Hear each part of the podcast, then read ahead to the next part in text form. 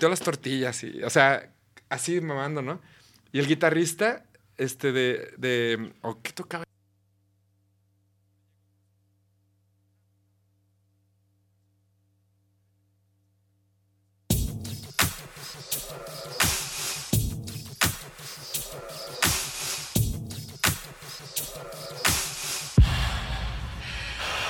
Ando hasta el culo, acabo de darme cuenta, todo es más claro, nada va en cámara lenta. No recuerdo a dónde voy, pero sé bien quién soy yo. Traigo ojo rojo porque esa fue mi decisión, ta cabrón.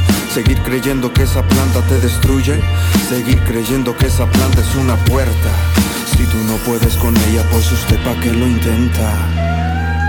Es que yo prefiero fumar que tomar. Hace menos daño, es la realidad. Es que yo prefiero fumar que tomar.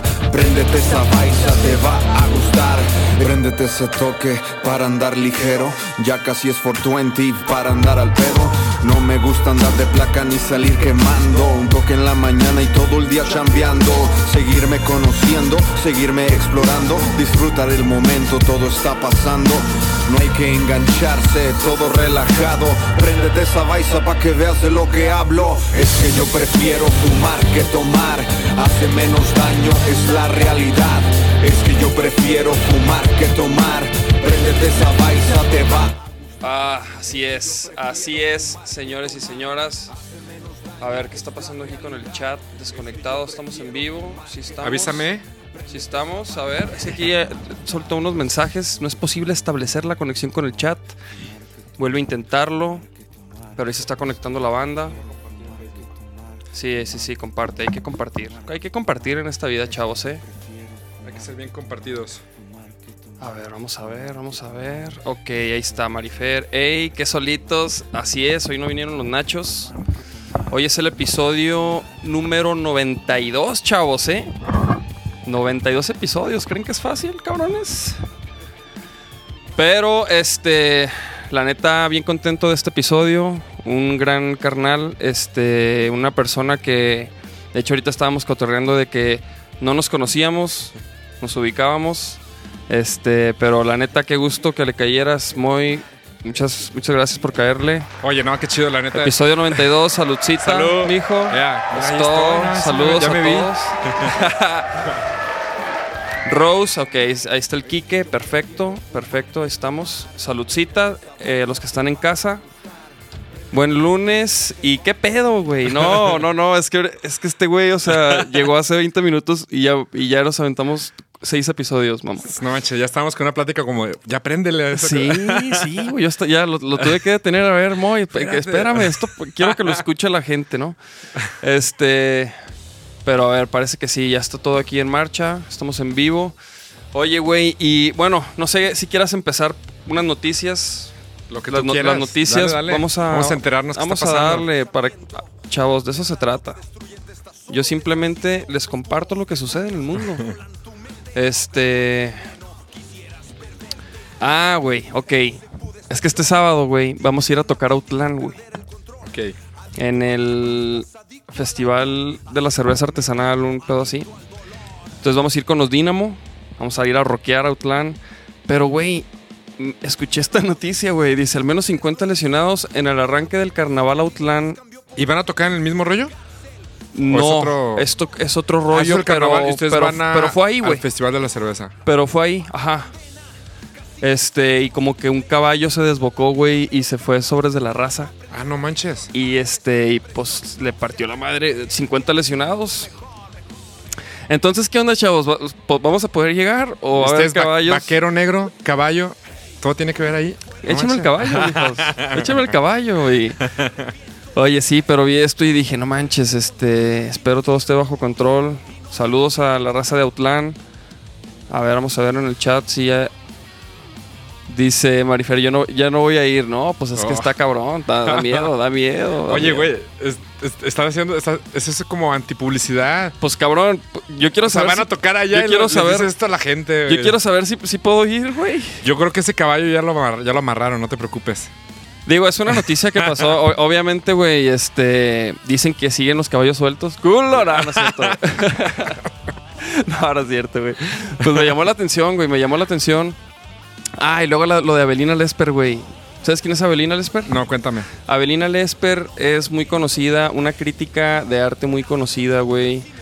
Este.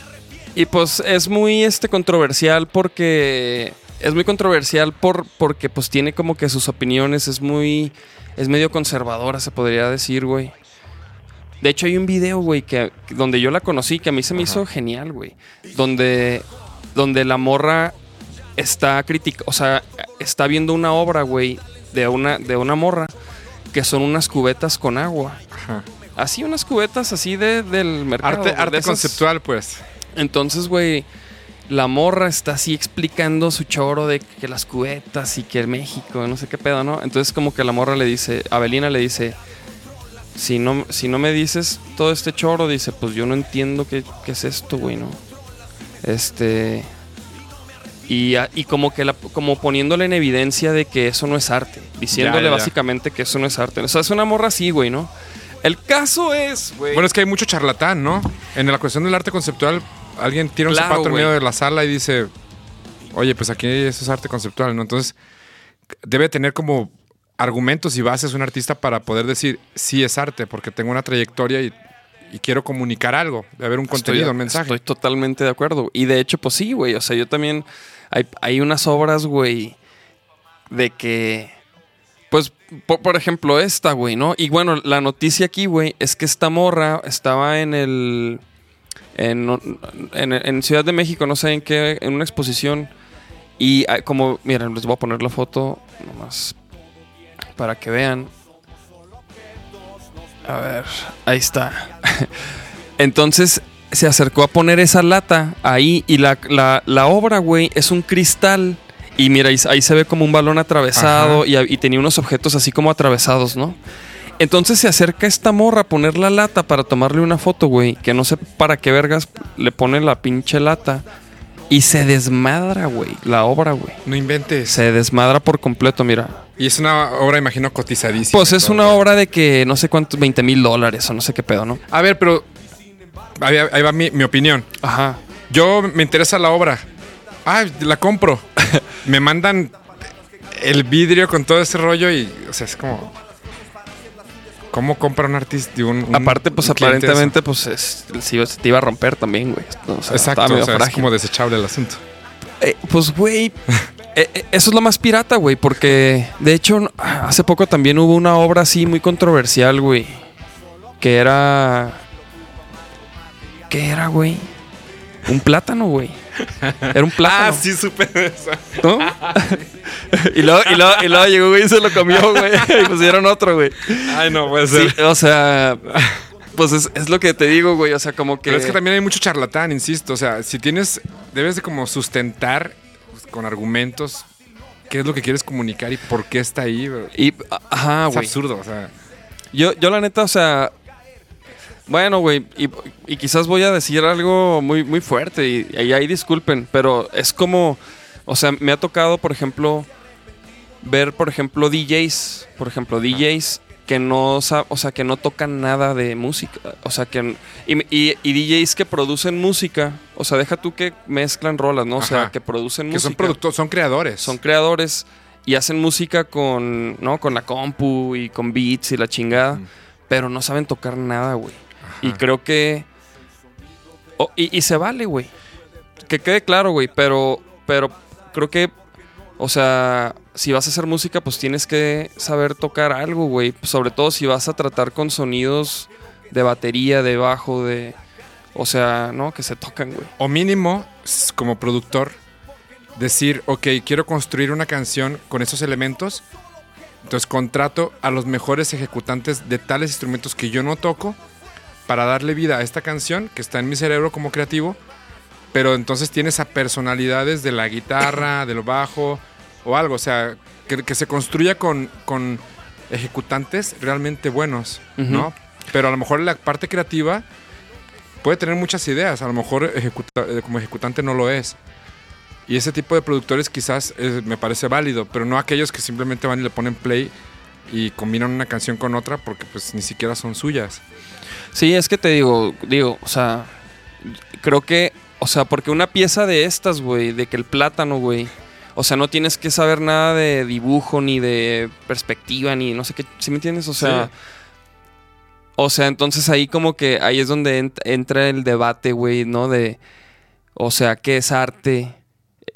¿Qué. Y los charlatanes que se aprovechan de ese rollo del arte conceptual para decir lo que te decía, de que pongo mi zapato en medio de una sala de exposición y digo, eso es arte. Ajá. Un calcetín.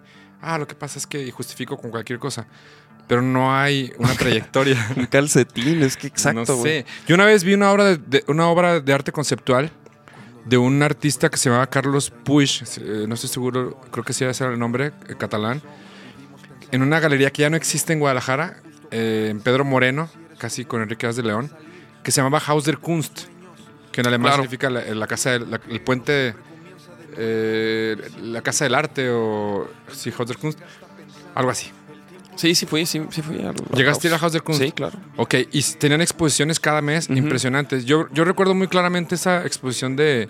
Hace este como artista? unos 10 años, ¿no? Sí, o sea, ese lugar cerró, sí, más de 10 años. Pero eh, era un espacio para músicos, porque cada día había un estilo de música eh, muy particular. De ahí salió Radaid. eh, Yo tocaba con mi primer banda, con la Tirlanga. Este, luego con Barrio Zumba. Este, los lunes había jazz. Salieron muchos grupos que ahora están sonando en el jazz muy fuerte. Pero una cosa muy chida que tenía esa- ese café era la galería de arte y las exposiciones mensuales. Y recuerdo esa obra de arte conceptual y se llamaba Hasta las narices. Así se llamaba la obra de, de- de- esa- exposición. Y en una de las salas había un bocho, un Volkswagen, cortado de, de forma que, o sea, estaba la sala cubierta de agua y estaba puesto el bocho y, que, y tú te pensabas que estaba el, el- el Volkswagen ahí sumergido. Te- y, y solamente era co- cortado la capota. O sea, y este cuate en otra Ah, sala tenía eh, como una línea en la pared, como a la altura de una, está así promedio de una persona, y se veía alguien así como sacando las manos y la, como que te estás ahogando. Entonces, hasta las narices es como, ya tengo el agua hasta el cuello, ¿no? Hasta la Ajá. nariz. Y toda la exposición tenía que ver con esa situación de ansiedad que te generaba el tener el agua hasta, Hasta la nariz. hasta la nariz, con diferentes situaciones. Y lo- yo la vi y dije, qué fregonería. O sea, un Pe- arte pero- pero- justificado. Claro, güey. Pero por ejemplo, lo que decías, y si, y si, y si te latió un chingo una. O sea, ¿qué, güey? ¿Cómo? ¿Cómo la compro? Pues yo me imagino que tienes que, a lo mejor tiene como un manual de instrucciones de, ok, tienes que habilitar una habitación en tu casa donde vas a llenarla de agua y el mantenimiento requiere tal cosa, vas a poner el, el bocho ahí sumergido. Digo, alguien que compra una obra de esa, de esa magnitud debe tener las posibilidades para adecuar una habitación Sí, sí, donde sí. lo quiera presumir, ¿no? Pues sí, sí. Es un capricho. Sí, pero ajá, es lo pirata, Un ¿no? O sea, como caro. que. Sí, claro, güey. Pero es, el- lo, es lo raro también con estas obras, ¿no? Ya muy, muy conceptuales, muy raras, güey. O sea, de que el plátano, ¿qué? O sea, pues me compro uno. Eso sí, no- Digo- no, digo entiendo. que- o sea, no, sí no me sé cuál es la justificación. Digo, hay, hay obras que realmente tienen eh, justificación, pero pues como hay quienes compran fragmentos del, del muro de Berlín, ¿no? Cuando es, es como bueno, ¿va? quiero o quiero un, quiero un graffiti. El, que, el graffiti que está en esa pared, pues quiero la pared completa y a lo mejor Sí, tiene las posibilidades de llevársela a donde sea. O pues de que. O el vato pues, te, lo, te hace una réplica, güey. También contratas al artista para hacerlo, ¿no? El talento. O a lo mejor así es, ¿no? Dice, no, si lo compras, pues yo voy y te, te lo hago en tu cantón. Yo si tuviera No, no te muchísima creas, lana, sí muy- diría quiero la pared. Deme todo el pinche muro. Digo, si tienes, si tienes las posibilidades, te puedes dar como ciertos gustos, ¿no? Claro, claro, claro. A huevo. Sí, pues sí, si tienes, o sea, ya estás hablando de Ah, esa me lana, gustó ese graffiti en, eh, no sé, en, en tal ciudad de Alemania. Ah, tráemelo para México. Perdón, a lo mejor estoy... salud. No, no, no. No, no, no. sal- No, de ¿Qué hecho, está- hay comentarios, güey. Quería este. Dice, yo digo que el George entra en caballo. Este, ya, ya no. No se preocupen, ya sacrificaron el caballo, culo. Saludos al Moy. La única foto que tengo con él nos la tomamos. Nos la tomó el mismísimo Tavares. El Travis. Travis, a ver, y que, que nos cuente cuándo fue para, A para ver, Travis. qué evento, qué lugar, en un concierto. Sí, sí, diga, más, mijo. ¿Cómo que Yo con Tavares tengo experiencias bien chidas, ¿eh? Sí, En un un chingo. concierto, él me salvó la vida. ¿Qué, güey? En un concierto él te salvó la vida. Era un concierto de un grupo argentino que se llamaba Cabezones, que traía el Z Bocio. Cabezones con el Gus. Este, era este, em, El bajista, el bajista de, de, de Soda Stereo. Ah, ok. Él- Era el productor, Zeta Bosio, Ah, del sí, grupo sí, de. Cabezones de Argentina. Puede ser que me equivoque en algo porque fue hace mucho tiempo. Tú no habías nacido. Pero, pero fue bien loco porque fue en el Hard Rock Live, que ya no existe. eh, una sala de conciertos que estaba muy chida. Y pues nada, un, este, un cuate que traía algunas cuestiones ahí a lo mejor raras. Este, algún conflicto. eh, llegó a golpearme. Y este. Y yo, pues, me saqué mucho de onda porque me, me volteé así y me, me tiró un cabezazo y todo el rollo. Y este. Y Tavares llegó y ¡pum! Me lo quitó de encima. Este, y finalmente me iban a sacar del concierto y Tavares me defendió y no, no, no, no, él no fue y no sé qué, pues me quedé. Pero sí fue una cosa muy extraña. ¿Pero qué? ¿Y, y supiste quién era? No. No, lo sacaron. ¿Y tú hab- te habías presentado? No, yo iba de público. Estábamos hasta mero atrás del, del, del concierto. Íbamos a ver el- a- y nos encontramos allá a Tavares. O sea, nos encontramos mucha gente del medio. Sí, sí, sí. Como sucede. compas, pues, o sea, estábamos todos de compas. Y, y yo saludando a todo el mundo. Este cuate llega, me voltea, me, me- me da el cabezazo y empieza a tirar golpes. Yo también tiré golpes, pero o sea, fue una cosa súper rápida. Pero en cuanto el Tavares se dio cuenta, él me lo quitó de encima. O sea, ¿Y qué? ¿Y, y qué? ¿Y, y se fue el güey? lo sacaron los, los de seguridad. Y a mí también me iban a sacar porque creían que yo era el conflictivo. Y llegaron los de seguridad y todo. Y ya luego fueron Tavares y digo, no, no, no, él no fue, no sé qué. Y me- dejaron quedarme. Madreado, pues, pero... ¿Y te madrió mucho o qué? No, pues nada, un golpe en la frente, pues. Y luego traía rastas. Y yo le ponía las rastas como decoración de Shakira y cosas así. Y el cuate al darme el cabezazo como que se madrió más. O sea, así sangre y todo el rollo. Ah, se abrió. Sí, o sea, se lastimó con, con- con la- con Con- los decorativos de mis rastas. Entonces, como dije, las rastas Dele, salvan vidas. Por eso las rastas Sí. y tabares. Entonces, los que tengan rastas, pónganle navajitas en sus rastas y cosas así. Entonces, se pueden defender de un, de un asalto. Mira, ahí dice el Travis, dice, si no me equivoco, fue en el de las 100 rolas, creo. Ah, fue, fue hace poco entonces, no, no fue tanto tiempo. Es que cuando me dicen Tavares, yo. este sí, recuerdo, estamos hablando de 15 años, güey. O sea, Sí, claro, güey, O sea, claro. es una historia hace mucho tiempo. A ver, entonces, ok, entonces, ¿y cómo empezaste tú, güey, desde morro? Fíjate que yo, no- yo con la música no empecé desde morro. Yo, yo pintaba. Yo pensaba que iba a ser pintor. ¿Y pintas? Pues ya lo dejé, pero sí llegué a tener exposiciones y estudié diseño gráfico y pues, todo un rollo ahí con, con, la, con la pintura. Pero no, este, de repente un día me topé con la guitarra y valió madres. O sea, la música me ganó. Ah, sorry. Hasta me aplaudieron y todo. Bien, bien, no, es que es increíble, increíble. Perdón, güey. Pero, ya, mira, el, el Charles, saludos al Ah, qué Charles. chido. No, no sabía que fuera tan... Están aquí, andan. Oye, güey. ¿Y luego, güey? Pues nada, que empecé con la música muy tarde en realidad, porque Ajá. muchos empiezan súper chavitos. Yo empecé a los 16 años, 15, 16. Y eh, empecé cantando en los camiones, tal cual. ¿Y por qué o qué? O sea, ¿por qué? ¿Por qué? Pero ¿por qué empezaste? O sea, ¿por qué dijiste, ah, ahora voy a tocar guitarra o qué? Yo, yo, de 15, 16 años, me la pasaba tocando todo el tiempo, aprendiendo mis canciones que me gustaban y todo el rollo. Y cuando cumplí 17 y luego entré a la, a la universidad de diseño gráfico, yo empecé a trabajar como mesero en un, en un casino de bodas y de 15 años, güey. Súper aburrido esa madre. Y descubrí que yo no tenía talento para ser mesero. Porque me pasaba de todo, güey. O sea, una vez traía una charola con refrescos y una hielera y un niño me quitó un refresco y de repente, no manches, se me estandió todo y la hielera fue a parar en el escote de una señora. O sea, todos los hielos en el escote de la señora y así de... Entonces dije, no, no, neta no la armo para este pedo. O sea, ¿Y la señora qué pedo, güey? Te, te- el hijo me quería madrear. La señora, buena onda, ay, no te preocupes, pero el hijo me quería madrear. Entonces mi jefe me quería correr. O sea, como mesero, neta, no la armaba. Ni yo, mira, ve nomás. Sí, ya vi. no, y el, el rollo es que yo llegaba tan cansado de, de chambear los fines de semana. Viernes, sábado, bodas, 15 años. Y los domingos, bautizo bien temprano. Entonces, mis fines de semana valían madre. O sea, todo, mu- todo, todo mundo en conciertos, todo el mundo en la fiesta. Y yo trabajando en un casino así súper aburridísimo que me pasó de todo, ¿no? Y llegaba a mi casa tan cansado que no tocaba ya la guitarra.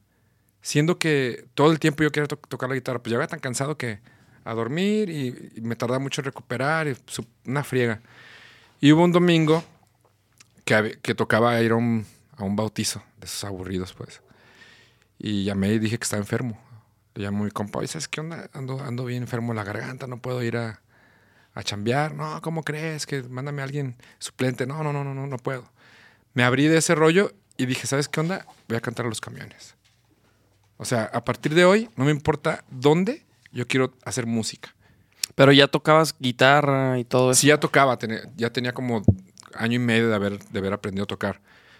Y ese día simplemente me fui a los camiones y, y pues me fue muy bien, güey. O sea, no sé, llevaba como cuatro horas y, y dejé de cantar ese día porque tenía tanto dinero en las bolsas que caminaba era como una sonaja. Las monedillas, ¿no? Y, dije- Y ya no dijiste, se veía "Ya, chido, güey, así de, ah, una moneda y, y lleno las pantalones de monedas. Entonces dije, no manches. Entonces el día siguiente me fui con una mochila. Entonces ya tocaba y ya iba vaciando dinero en la mochila. Y dije, no, pues mejor me quedo acá en este rollo. Controlo mi tiempo y todo. Y lo- entonces empezaste a tocar en unos camiones. Ujú. Y te empezó a ir chido así. Y, pero ¿y qué, ¿y qué tocabas, güey? Tus rolas. Tocaba eh, generalmente una canción mía o algo que estuviera así trabajando. Y me acuerdo que tenía como mis favoritas. Tocaba la de Kumbala de Malta Vecindad. O había un grupo que se llama Radio Caos en aquella época. Tocaba una canción de ellos. O sea, un- siempre una canción mía y una canción de alguien más que me gustaba a mí. O sea, sí, era, sí, sí. yo voy a tocar lo que me gusta. Y yo pensaba, o sea, el, el camión es como mi escenario. O sea, y le tengo. Me gusta tanto y, y- y está el respeto que voy a ensayar para tocar en un camión. Y lo que quiero es que la gente no, no busque las monedas que le sobran, sino que le ponga un valor a mi trabajo. Entonces yo lo veía como esa forma, ¿no? De, de ir a echarle todos los kilos, todo el rollo.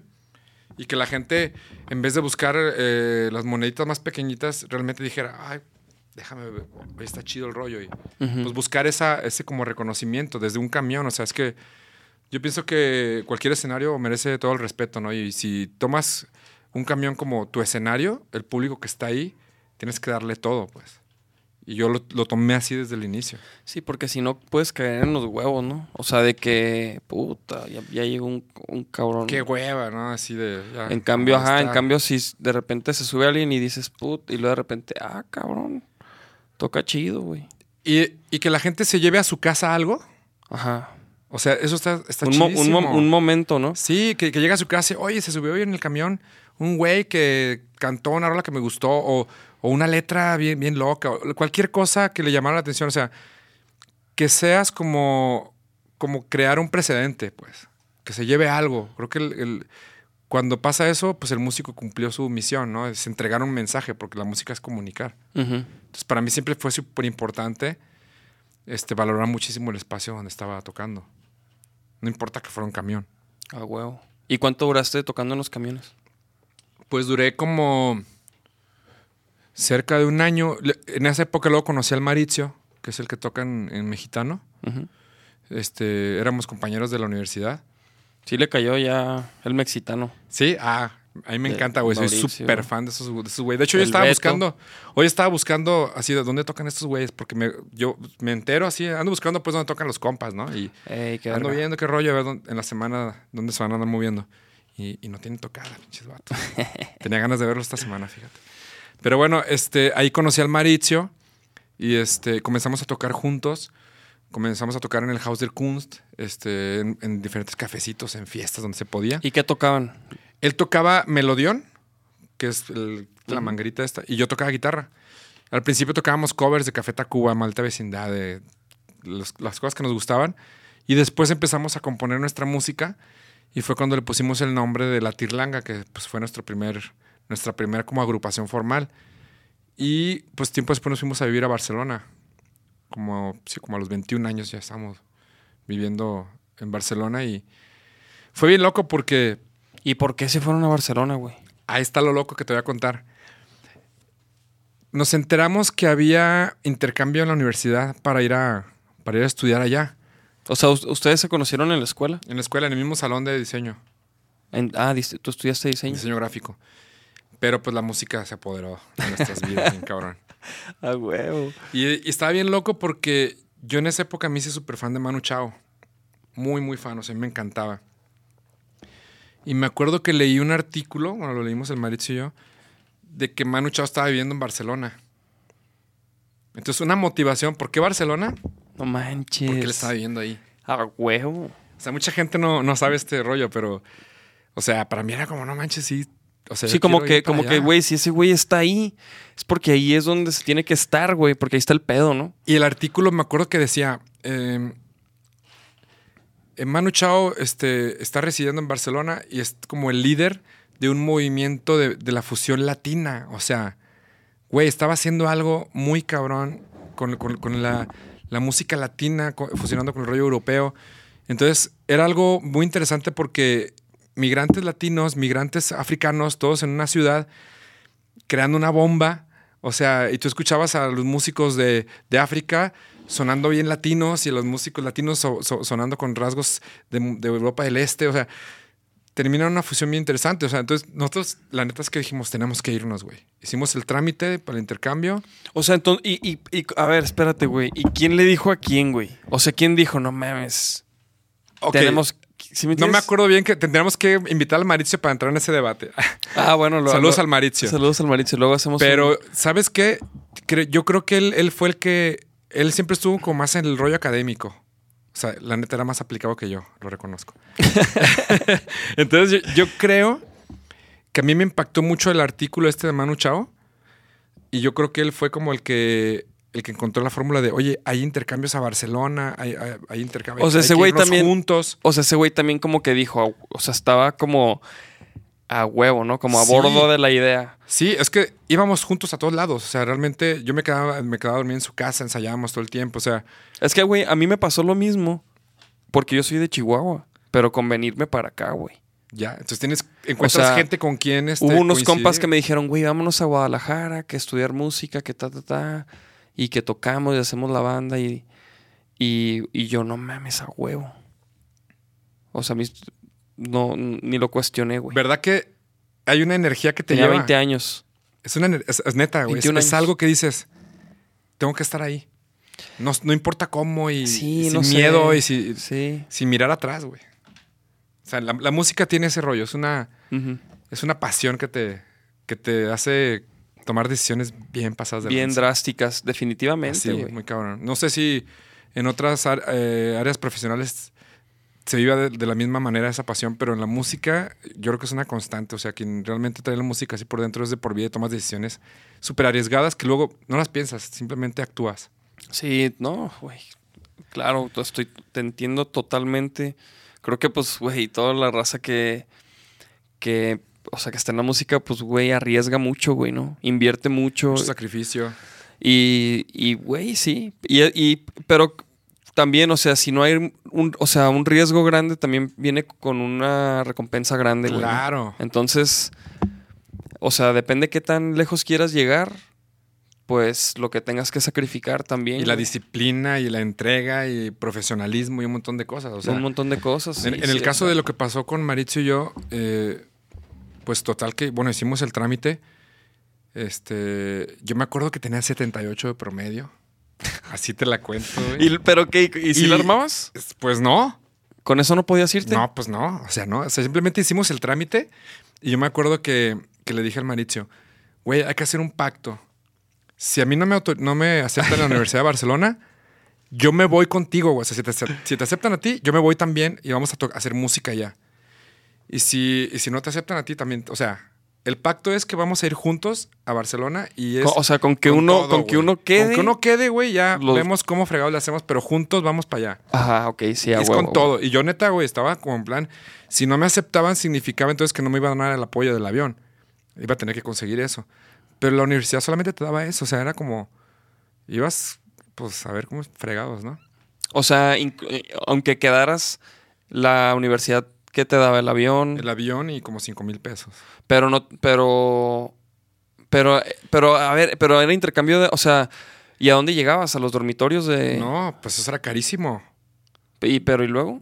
Ahí te va. El asunto fue, ahí está la historia. Sí, pues a El, huevo. el asunto fue que llegamos a este pacto y luego bien loco porque todos los compas, o sea, les contábamos, no, hicimos el, el trámite para, para el intercambio a Barcelona. a Barcelona. Y yo me acuerdo que le decía al Mariche, güey, a mí no me importa hacer un, una, cal- o sea, hacer un número en una boleta de calificación, eso.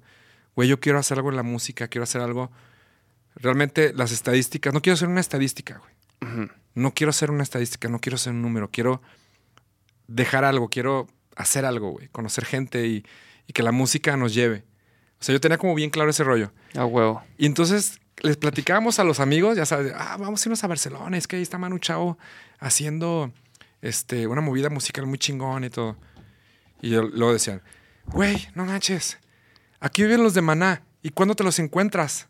¿No? Así los de, los de Maná son de Guadalajara, ¿y cuándo los ves? ¿O qué? ¿Has salido alguna vez y, y- y los saludas? Ah, ¿qué onda los de Maná? ¿Cómo está? ¿Y vas a irte a Barcelona porque ahí vive Manu Chao? Y entonces me decían, van a ir a valer madres allá. O sea, pero nosotros estábamos como, no quiero escuchar, vamos a ir y ya. Sí, ustedes estaban, o sea, motivadísimos, güey. Güey, era una cosa, una energía así como si ya, ya, ya, yo ya me sentía en Barcelona, güey. Güey, es que esa motivación, güey. Esa, hijo, güey, eso es lo que, o sea, o sea, porque tú lo dijiste, güey, ¿no? Que tú quieres, o sea, como, pues, como ir por todo, güey, ¿no? O sea, entonces, tu camino era Barcelona, güey, Sí. por Manu Chao, por lo que sea, güey, pero esa motivación, güey, o sea, es súper necesaria en, en, un, en un artista, güey, que quiera, o sea, ¿no? Que quiere vivir de su talento, güey. Porque, porque, güey, si no la tienes, güey, o sea, eh, de, de por sí es difícil, güey. Motivado y, puta, y con un chingo de cosas a tu favor, es difícil, güey. Porque no, no está nada garantizado. Exactamente. Tú puedes creer que tienes la canción que va a ser el madrazo y realmente no funciona, ¿no? Y, y de repente pasa al, al revés. O sea, es que no está nada garantizado, pero tienes que... Y te vas a caer un montón de veces. Y le vas a regar un montón de veces, pero a, a lo que sigue, ¿no?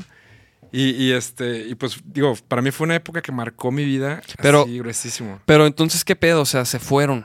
Sí, entonces de repente me llega la carta de, de Barcelona. Yo- llega así el, sobre y lo abro y yo así, no A tu manches. cantón llegó. Sí. güey. Entonces ya lo abro y. No manches, pinches nervios, ¿no? Ah, me aceptaron, güey. También al Mauricio. No ah, no. mames, Creo que el sobre de Mauricio estaba abajo como de una camioneta. Y duró un rato pensando que él había valido queso. Ah, o sea, o yo sea- decía, güey, ¿cómo me aceptaron a mí con mi promedio? A ti no, no, algo está mal. Y, que, y No luego, había enco- y visto. luego encontró el sobre y tú ya los dos felices de que no manches, nos aceptaron en la Universidad de Barcelona, no manches. Hijo. Feliz, esto ya era un hecho, no, ya nos vamos a Barcelona. Entonces, este, bien loco porque ya, recuerdo que llegamos, este, nos subimos al metro con las maletas y todo el rollo, llegamos a un hostal, así directo llegamos al hostal, dejamos las cosas, Pero ¿cómo conectaron ese hostal? ¿Cómo...? así, este, buscando en el centro de Barcelona. O sea, llegaron... centro, sí, porque no, no, no era de que Google, no... No, no, no, no había ni celulares. O sea, mi primer celular yo lo, yo lo tuve allá en Barcelona. Para México era como algo inaccesible. Ex- Neta. Pero entonces, ¿llegaron al centro de Barcelona? Al centro de noche. Llegamos, ponle como 8 de la noche. Llegamos al centro de Barcelona, dejamos las cosas y luego, y luego le digo al Mauricio, vámonos a tocar a la calle, vámonos. O sea, para ver cómo estaba la movida de, tocar, de vivir de la calle, ¿no? Y nos fuimos, nos plantamos en las ramblas, el estuche de mi guitarra así, este, yo con la guitarra y el Mauricio con el, con el melodión, y empezamos a tocar. No manches, no nos daban casi lana, güey. O sea, eran unas moneditas así y se juntaba la gente y unas moneditas. Entonces, te das cuenta que hay una movida mu- musical y cultural callejera tan fuerte que puedes ver una- un cuarteto de cuerdas al otro lado y puedes ver, o sea, hay un respeto por la música callejera tan fuerte que tienes que hacer algo que impresione. Sí, sí, sí, que hay... Que, No hay- es nada que más hay. O sea, que hay niveles también en Es- ese Nos pedo, estamos güey. enfrentando a las grandes ligas de la calle. Ajá, Era como un de- exactamente. Entonces, para nosotros fue un impacto porque ya estamos, llevamos horas tocando y unas cuantas monedas y las veíamos y lo que nos había costado el hostal y lo que llevamos de dinero era como, güey, o sea, es una semana y vamos a valer queso, o sea, tenemos que encontrar la forma. Pero había un cuate ahí enfrente, como en el público, que no se movía para nada y nos veía y nos veía. Y de repente, este, ya dejamos de tocar, sí, medio agüitadones. Y se acerca y, oigan, ustedes son de México, ¿verdad? No, pues sí. Ah, es que yo me voy la próxima semana a un viaje por Latinoamérica y comienzo en México. Y, y noté su vibra y yo soy músico también y no sé qué. Muy buena onda. ¿Y ustedes cuánto llevan aquí en Barcelona? No, pues cuatro horas, ¿no? O sea, no sé, acabamos de llegar hoy. ¿Y dónde se están quedando? No, pues en un hostal aquí cerca. No, no, no, no, no, no, no. Ustedes van a mi casa. Somos músicos y nos echamos la mano. Güey, hasta me pone la piel chinita. No mames. Así, güey. O sea, eh, fue así como. Nos dio el teléfono y todo el rollo. Al día siguiente marcamos, nos dijo cómo llegar, un taxi, llegamos a su casa. O sea, el güey era de ahí. Sí. Pero iba a hacer un viaje por Latinoamérica la próxima semana. Dijo, por lo menos una semana que yo esté, que, que yo siga aquí en Barcelona, ustedes se quedan conmigo. No, no tienen que pagar nada. Somos músicos y, y nos apoyamos, ¿no? A la madre, güey. No manches, güey. Se fue una cosa maravillosa. O Y sea, luego, o sea, y entonces, ok, entonces, ok, una semana. Una semana, resuelta. toda madre, y tocamos en muchos lugares, en la calle. Fueron, Este, fueron viendo dónde estaba más, más, más, como, el pedo. Ya, ya con esa tranquilidad pudimos como medir el terreno. Pero este compa como despedida de que se iba a ir de, este, de, de- de- de tour pues, por Latinoamérica, hizo un concierto de despedida con su banda y invitó otras bandas y todo el rollo. Y fue nuestro primer concierto allá. O sea, nos incluyó en ese concierto que era como su despedida. ¿Y dónde fue ese toquín? me acuerdo, güey. Fue- o sea, Pero en un bar, en un. no, fue como un terreno, como una- una- sí, algo así, como un una casa, pa- un patio, no sé. Órale, órale, órale. Entonces, súper ¿y qué- chido. ¿Y qué tal? ¿Y, y qué tocaba ese güey? Este, todo el rollo latino. O sea, había una cosa latina de reggae, movida así muy chida. ¿Y tocaba chingón ese vato? ¿Cómo se llamaba? ¿Cómo se llamaba el grupo? El güey se llamaba Julio. No me acuerdo si era Lola la Caimana. No me acuerdo, güey. Tendremos que hablar con el Mariche porque seguramente él, él recordará Órale, muchas cabrón. cosas que yo no. Pero luego pasó algo. Un compa ya había estado en Barcelona y este y se iba a regresar a México, entonces tenía un departamento. Encontrar un departamento en Barcelona era imposible. O sea, tú veías pe- letreros pegados en las universidades de que se busca re- rentar un departamento y todo el mundo, todo el mundo quería el centro de Barcelona. Y es lo más complicado. Ajá. Y este sí. compa vivía ahí. Iba a dejar su departamento porque se iba a regresar. Entonces nos dice, "Va- voy a ver si los recomiendo con la dueña del departamento para que se queden. Y aquí voy a una cosa increíble. El rollo es que llegamos, la señora le caímos bien, era una venezolana la dueña, firmamos el contrato, ya, ya teníamos dónde vivir, una renta súper super vara y un departamento céntrico. Íbamos súper felices caminando por el centro, dos de la tarde, y de repente pasamos por un bar pequeñito, solo, o sea, había nomás un güey en la barra y el barman. Y este, y el Mauricio y yo así de, güey, vamos a echarnos una, una, una cerveza. Órale. Y entramos, oh, una cerveza. Y ya nos ponen la cerveza, ¿no? Haz de cuenta, tú eres el Mauricio, yo así, y el güey que estaba en la barra, ¿no? Y yo, ah, sí. y volteo, ¿y sabes quién era? Manu Chao. No. A la semana, güey. no. Pregúntale a Mauricio. Qué gran historia, mira. Güey, o sea, así como estamos tú y yo. Y, y, güey, como típico fan, yo volteo y lo veo y me quedo así y empiezo con el maricho, güey, casi ya sabes, como todo vuelto loco y de que volteas y disimulas, ¿no? Como A huevo, a huevo, así como. acá, bien emocionados. Típica pregunta, oye, ¿tú eres Manu Chao? Sí. Y después, trr, trr, trr, no sabe qué decirle, güey. No te. Pero, güey, empezamos a cotorrear súper buena onda, o sea, una cosa. No mames. ¿Y, lo- y, y- y qué pedo, güey? Pues, eh, ah, que somos de México, empezamos ahí a platicar. O sea, le le, plati- le dijiste, güey, yo estoy aquí, güey, por. No le dije, güey. Güey, le hubieras dicho, le tenías. Hay que compartirle este pod- podcast, güey. Este, este clip, este clip, Sí. güey, no mames. Nunca se lo dije. Cabrón, o sea, que, que- que güey. fue una motivación para ir, irnos a Barcelona. Nunca se lo dije, a la neta. Uf, bueno, eh, Pero, Vale verga. pero fue un rollo así, este, de súper buena vibra y, este, y nos, di- nos dice, "Voy- estoy planeando una gira por Latinoamérica en el año 2000, por toda Latinoamérica y voy a ir a México y todo. Y, estoy haciendo unos conciertos, que son conciertos, le llamaba como de ensayo. Pequeños conciertos, o sea, conciertos de mil, mil quinientas personas. Eran sus ensayos generales para la gira. Ajá, sí, eran los, Mundial. los, los calis, ¿verdad? Sí, y entonces estos conciertos no los anunciaba, sino que era de boca en boca y se llenaban. No, Y entonces nos dice, va a ser en Diablos, Figueres o no me acuerdo cómo se llama la ciudad.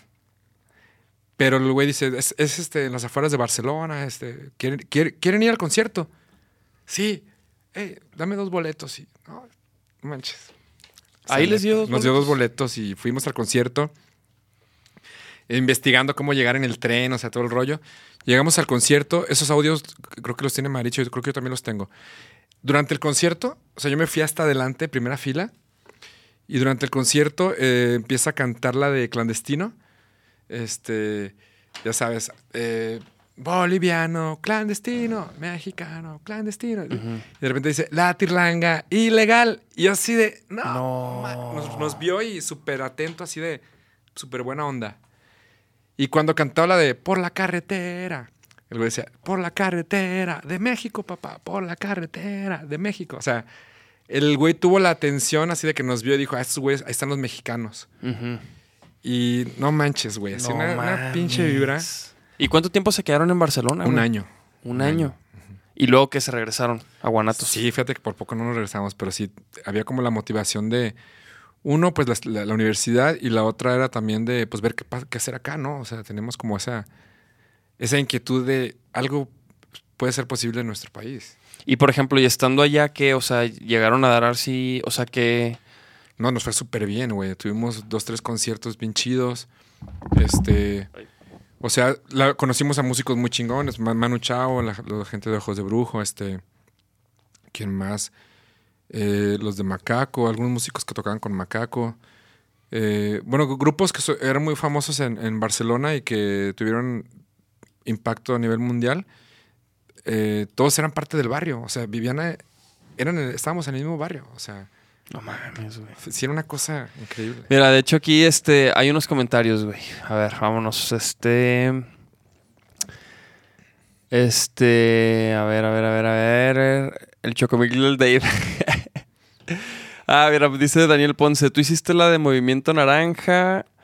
¿Cómo estuvo el pedo? Espérese, mijo, espérese. Dice, ¿nunca caíste con los. af- ¿Qué? Afrenones. Con los frenones de los camioneros. Ah, sí, una vez. Escriba, estaba- escriba bien, cabrón. ¿A frenones? ¿Qué un diccionario. ah. una vez iba cantando en un camión y, y de una frenón así. Un afrenón. Una frenón. Ajá, y luego. No manches, o sea, casi choca el camión. ¿Rodaste o qué, güey? O sea, me, me alcancé a detener porque aparte yo estaba como desarrollando cierta habilidad de equilibrio y todo el rollo. Y de plano, o sea, la gente así, y yo no manches, me volteo y pegó la guitarra contra el, este, una, una, ¿cómo se llama? Como el barandal, pues el De las- del asiento. Se estrelló la guitarra, güey. Se desmadró. Así, ¡pac! O sea, me, fue como el barandal y yo, este, la guitarra en medio y quedó, ¡pac! se rompió totalmente. Bien botana porque yo estaba así cantando, apenas llevaba unos segundos de cantar, se rompe y toda la gente, ¡ah! Así que, Y luego, güey, y pues ya. no, pues ya, Pues, no, pues ah, muchas gracias. gracias, este... eh, Y luego, pues no, bueno. no, no, no pude tocar nada de, de música, pero que tengan un buen día y, y gracias por todo. Y el chofer así como súper agüitado. Y la gente me empezó a dar dinero, güey. así De- como de, hey, de las, que las señoras. Y ya sacan su monedero y, no, joven, tenga, De que tenga. 20, 50 Ay, ojalá, ojalá arregle su guitarra. Y yo acá, güey, así como con, mi, con los pedazos de guitarra casi, casi. ¿Y qué esa guitarra que la tiraste a la basura, güey? Sí, güey. Sí, sí, sí. Pues sí. Y luego una muchacha en la prepa que, que, que estábamos ahí como que ando, ella tenía una guitarra y me acuerdo que me, me la regaló. Oye, este. Sí, no tenía para comprarme una guitarra en ese momento, güey. Pues Pues sí. andaba valiendo que eso, bien gacho. No mames, pues sí. Pero me regalaron una guitarra, entonces fue un- una cosa muy buena. Fíjate cómo se dan las cosas, va, de repente. Porque mira, aquí dice muy, dice, muy pulido, dice, me encanta ver este podcast, me motiva bien cabrón a seguir en la música y no abandonarlo, a huevo, chingoncísima historia. Léele bien. de- Pero, pues ni que fuera gripa, esto de la música es para toda la vida. Eso estábamos diciendo ahorita, Así, ¿verdad? Exacto. O sea, que la neta. O sea, pues ya no, ya no, ya no, no estamos ya así tan morros, así como para decir. Y bueno, deja calar. O sea, como que más bien es. No, es- ya no hay vuelta atrás, mijo. E incluso chavos que estén por ahí de 18, 19, 20 años, eh, no esperen a que estén más grandes para tomar la decisión. O sea, neta, yo cuando, a, los 17, 18 años, cuando dejé de trabajar de mesero en ese casino espantoso, bueno, perdone si me está viendo los dueños ahí. No, gran bueno, época de mi güey, vida. pues no, no, no, un tenía ese talento, pero bueno, yo cuando decidí irme a cantar a los camiones, para muchos será como, ah, cantar los camiones. Para mí fue una decisión muy importante porque dije, no importa dónde, no importa cómo, a partir de hoy es la música y punto. No hay, no existe vuelta atrás. Sí. Y el camión, este camión va a ser mi primer escenario y a partir de hoy, el resto de mi vida, no existe forma de que me quiten de aquí. Ah, Y tenía 17, 18. Entonces, Sí, eh, sí. cuando lo tomas así, con sí, sí, sí. No, porque, porque, güey, o sea, la neta, o sea, siendo bien honesto, o sea, ahorita, por ejemplo, con Vaquero Negro, pues ya más o menos estamos diseñando una manera de trabajar y de sostenernos y de y de cumplir nuestros objetivos, güey. Claro, una O sea, estrategia, ¿no? Con una metodología. estrategias y, los, y, ya, y, ya lo- y ya estamos como encontrando la manera de hacerlo nosotros, ¿no? Pero antes de Vaquero Negro, o sea, yo aquí en Guadalajara llevo do- 12 años, güey. Y este, y pues, güey, ha habido ratos donde no, no sé ni qué pedo. No- Parece no funcionar, parece que no pasa nada, ¿no? Ajá, donde dices, güey, a lo mejor esto nunca, nunca va a ser para mí. En donde dices, o sea, ¿por qué a los demás sí, güey? ¿Por qué estos güeyes sí están aquí, no? ¿Por qué? O sea, dudas, güey. O sea, dudas de, de... Yo siempre he dudado, o sea, mis dudas no han sido tanto de... O sea, he dudado de mis capacidades, he dudado de de cosas así, pero nunca he dudado en, bueno, debería de hacer otra cosa, güey. O sea, yo nunca, Entiendo. nunca he tenido ese, ese pensamiento, güey. Como que nunca lo he visto como, como una opción, güey, hacer algo, güey. Más bien digo, güey, si, si las cosas no están saliendo como, como quiero, pues, ¿qué tengo que cambiar? Hay que ¿Qué- buscarle otra forma. ¿Qué tengo que hacer, güey? ¿No? ¿Qué, qué me está faltando? ¿En dónde estoy ¿Qué fallando? tengo que aprender? ¿Qué tengo que escuchar? Güey, allá afuera hay un chingo de gente que está ansiosa por decirte, te lo dije, no era tu camino, te lo dije, te ibas a morir de hambre, Ey, el te lo dije, el no la ibas a armar. O sea, hay gente que está desesperada por descalificarte. claro, güey. claro. Esa gente, güey, que siga con su pensamiento negativo, porque hay otras personas que creen en ti, pero más importante, tú tienes que creer en ti. Eso es. Y, y yo la verdad es que hay- hubo momentos en que en que mucha gente me decía, oye, pues intenta por otro lado, si no está funcionando. Y... Pero por dentro dices, no, no, Sí, no, sí, porque no quiero hacer otra cosa. O sea, que- obviamente yo creo que cualquier persona que se dedica a lo que sea se enfrenta con eso, pero creo que en la Claro. música, en la música, güey, o sea, en la música es, eh, o sea, porque todo Magnificado, es como... es- está magnificado porque todo mundo cree que te puede decir, no, es que tu rol le falta esto, güey. O sea, creo que en el, en el arte en general es como que lo platicaba con mi jefa hoy en la mañana, güey. O sea, como que, porque ella pinta, güey. Entonces mi jefa, por ejemplo, tiene su estudio y tiene pues obras donde- en las que está trabajando y así. Y me dice que siempre hay gente que le dice, oye, güey, pero aquí... Opinólogos que, que el ojo y que la oreja y que no sé qué. Y como que es bien fácil decir eso, güey. Pero... Y, to- y en la música todo el mundo te va a decir, güey, es que una vez un cabrón me dice... Güey, una vez un- Suéltalo, un, güey- suéltalo. un- güey, un, un vato me dice, me dice, un compa, no, güey, es que con Vaquero Negro, es que a ustedes les hace falta un hit, güey. Y yo, no mames, neta, güey. O sea, como que cabrón, Güey, cada encontrar- pinche rola es un hit según nosotros, güey. O sea, tú, tú, tú promueves lo, lo o sea, más de qué bueno que me qué bueno que me dijiste, güey, porque si no, este, sin ti qué haríamos. ¿No Así quieres ser manager? Oye, güey, qué bueno que me dijiste porque eh, la neta estaba sacando lo Eso más culero. necesitábamos. Ay, güey, gra- gracias, güey. Ay, porque ¿dónde estabas, no? Pero, pero, pero lo que, lo que quizás no, este güey no sabía en ese momento, o no sabe, es que un hit no es nada más una buena rola, cabrón. O sea, es una. O por ejemplo, tú, güey, pa- un hit. ¿Cuáles son los requisitos para que una rola sea un hit, güey? Puedes tener todos los requisitos técnicos y, y los que dicen los manuales, el instinto, tu corazón y la- los profesionales, los opinólogos expertos, los críticos, los que te dijen de te vas a morir de hambre. Puedes tener un hit con todas las, ca- la ca- las sí, sí. características del manual escrito por todas estas personas Y no va a valer madre. y puede valer madres, güey. Ajá. Pero por ejemplo, para ti, o sea, si tú, o sea, para ti, ¿qué se requiere para, para hacer un hit, güey? Ok. Porque, Eh, porque tú has hecho hits, güey. que- en el ámbito publicitario eh, he, he conseguido esa- esas hits. cosas. Un hit es un Ok, hit. bueno, mijo. Pero por Yo, ejemplo. mi, mi cosa muy particular, Ajá. mi forma muy particular de, de crear un hit como que cumpla sus requisitos, que es posicionamiento de una marca o de una institución o de lo que tú quieras, o de un artista, es eh, crear un gancho pegajoso, corto, muy corto, y una narrativa que también tenga una característica de coro. Porque luego pasa que las estrofas son aburridísimas en todas las rolas. Casi, casi parece como que un artista dijera, un compositor, tengo un coro perfecto, deja la lleno de basura para que luego llegue el coro y luego ya otra vez basura y luego... Y no, cada parte debe tener como ganchitos. Pero Y yo por creo que una la na- característica es el gancho. Y por una narrativa, ¿a qué te refieres? La estrofa es como. el- para mí, el gancho, el coro, es lo que te da el resumen de la canción. Es como el título, cuando tú ves la cartelera, Ajá. es como la película, no sé qué, bla. Y luego de repente hay de los creadores de no sé qué, esa es la narrativa, ¿no? esa es la estrofa. Y el, el elenco y el reparto, no, no, no, no, ganador del, del Oscar y la fregada, de no sé qué, dirigida y producida por. Esa es la narrativa. Pero el, el nombre de la película Es el coro. es el coro. Ajá. Es el que te dice, ah, no manches, se ve que está buena. Ajá.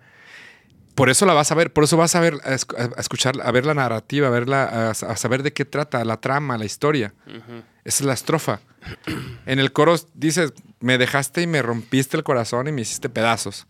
¿Por qué, güey? No mames, ¿por qué, le- por qué lo hizo pedazos? Pero te lo dijo de una manera tan, tan atractiva, tan enga- o que te llegó, que te puso la piel chinita, que dices, güey, yo quiero saber por qué lo hizo pedazos.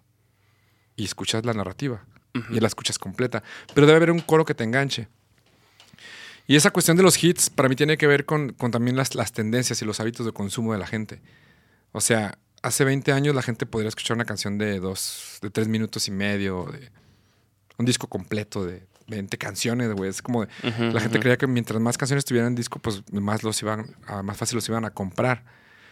Y hoy en día la gente consume cosas súper cortas. En- en- incluso, no sé si te ha pasado que ves un video, video de algo, ya sea noticia o algún meme o lo que tú quieras, estás viendo el video y ya llega un punto en que te desespera y ves y te, y te pones a ver como cuánto dura. Y estás pensando, ¿cuánto tiempo de mi vida voy a desperdiciar en esta madre?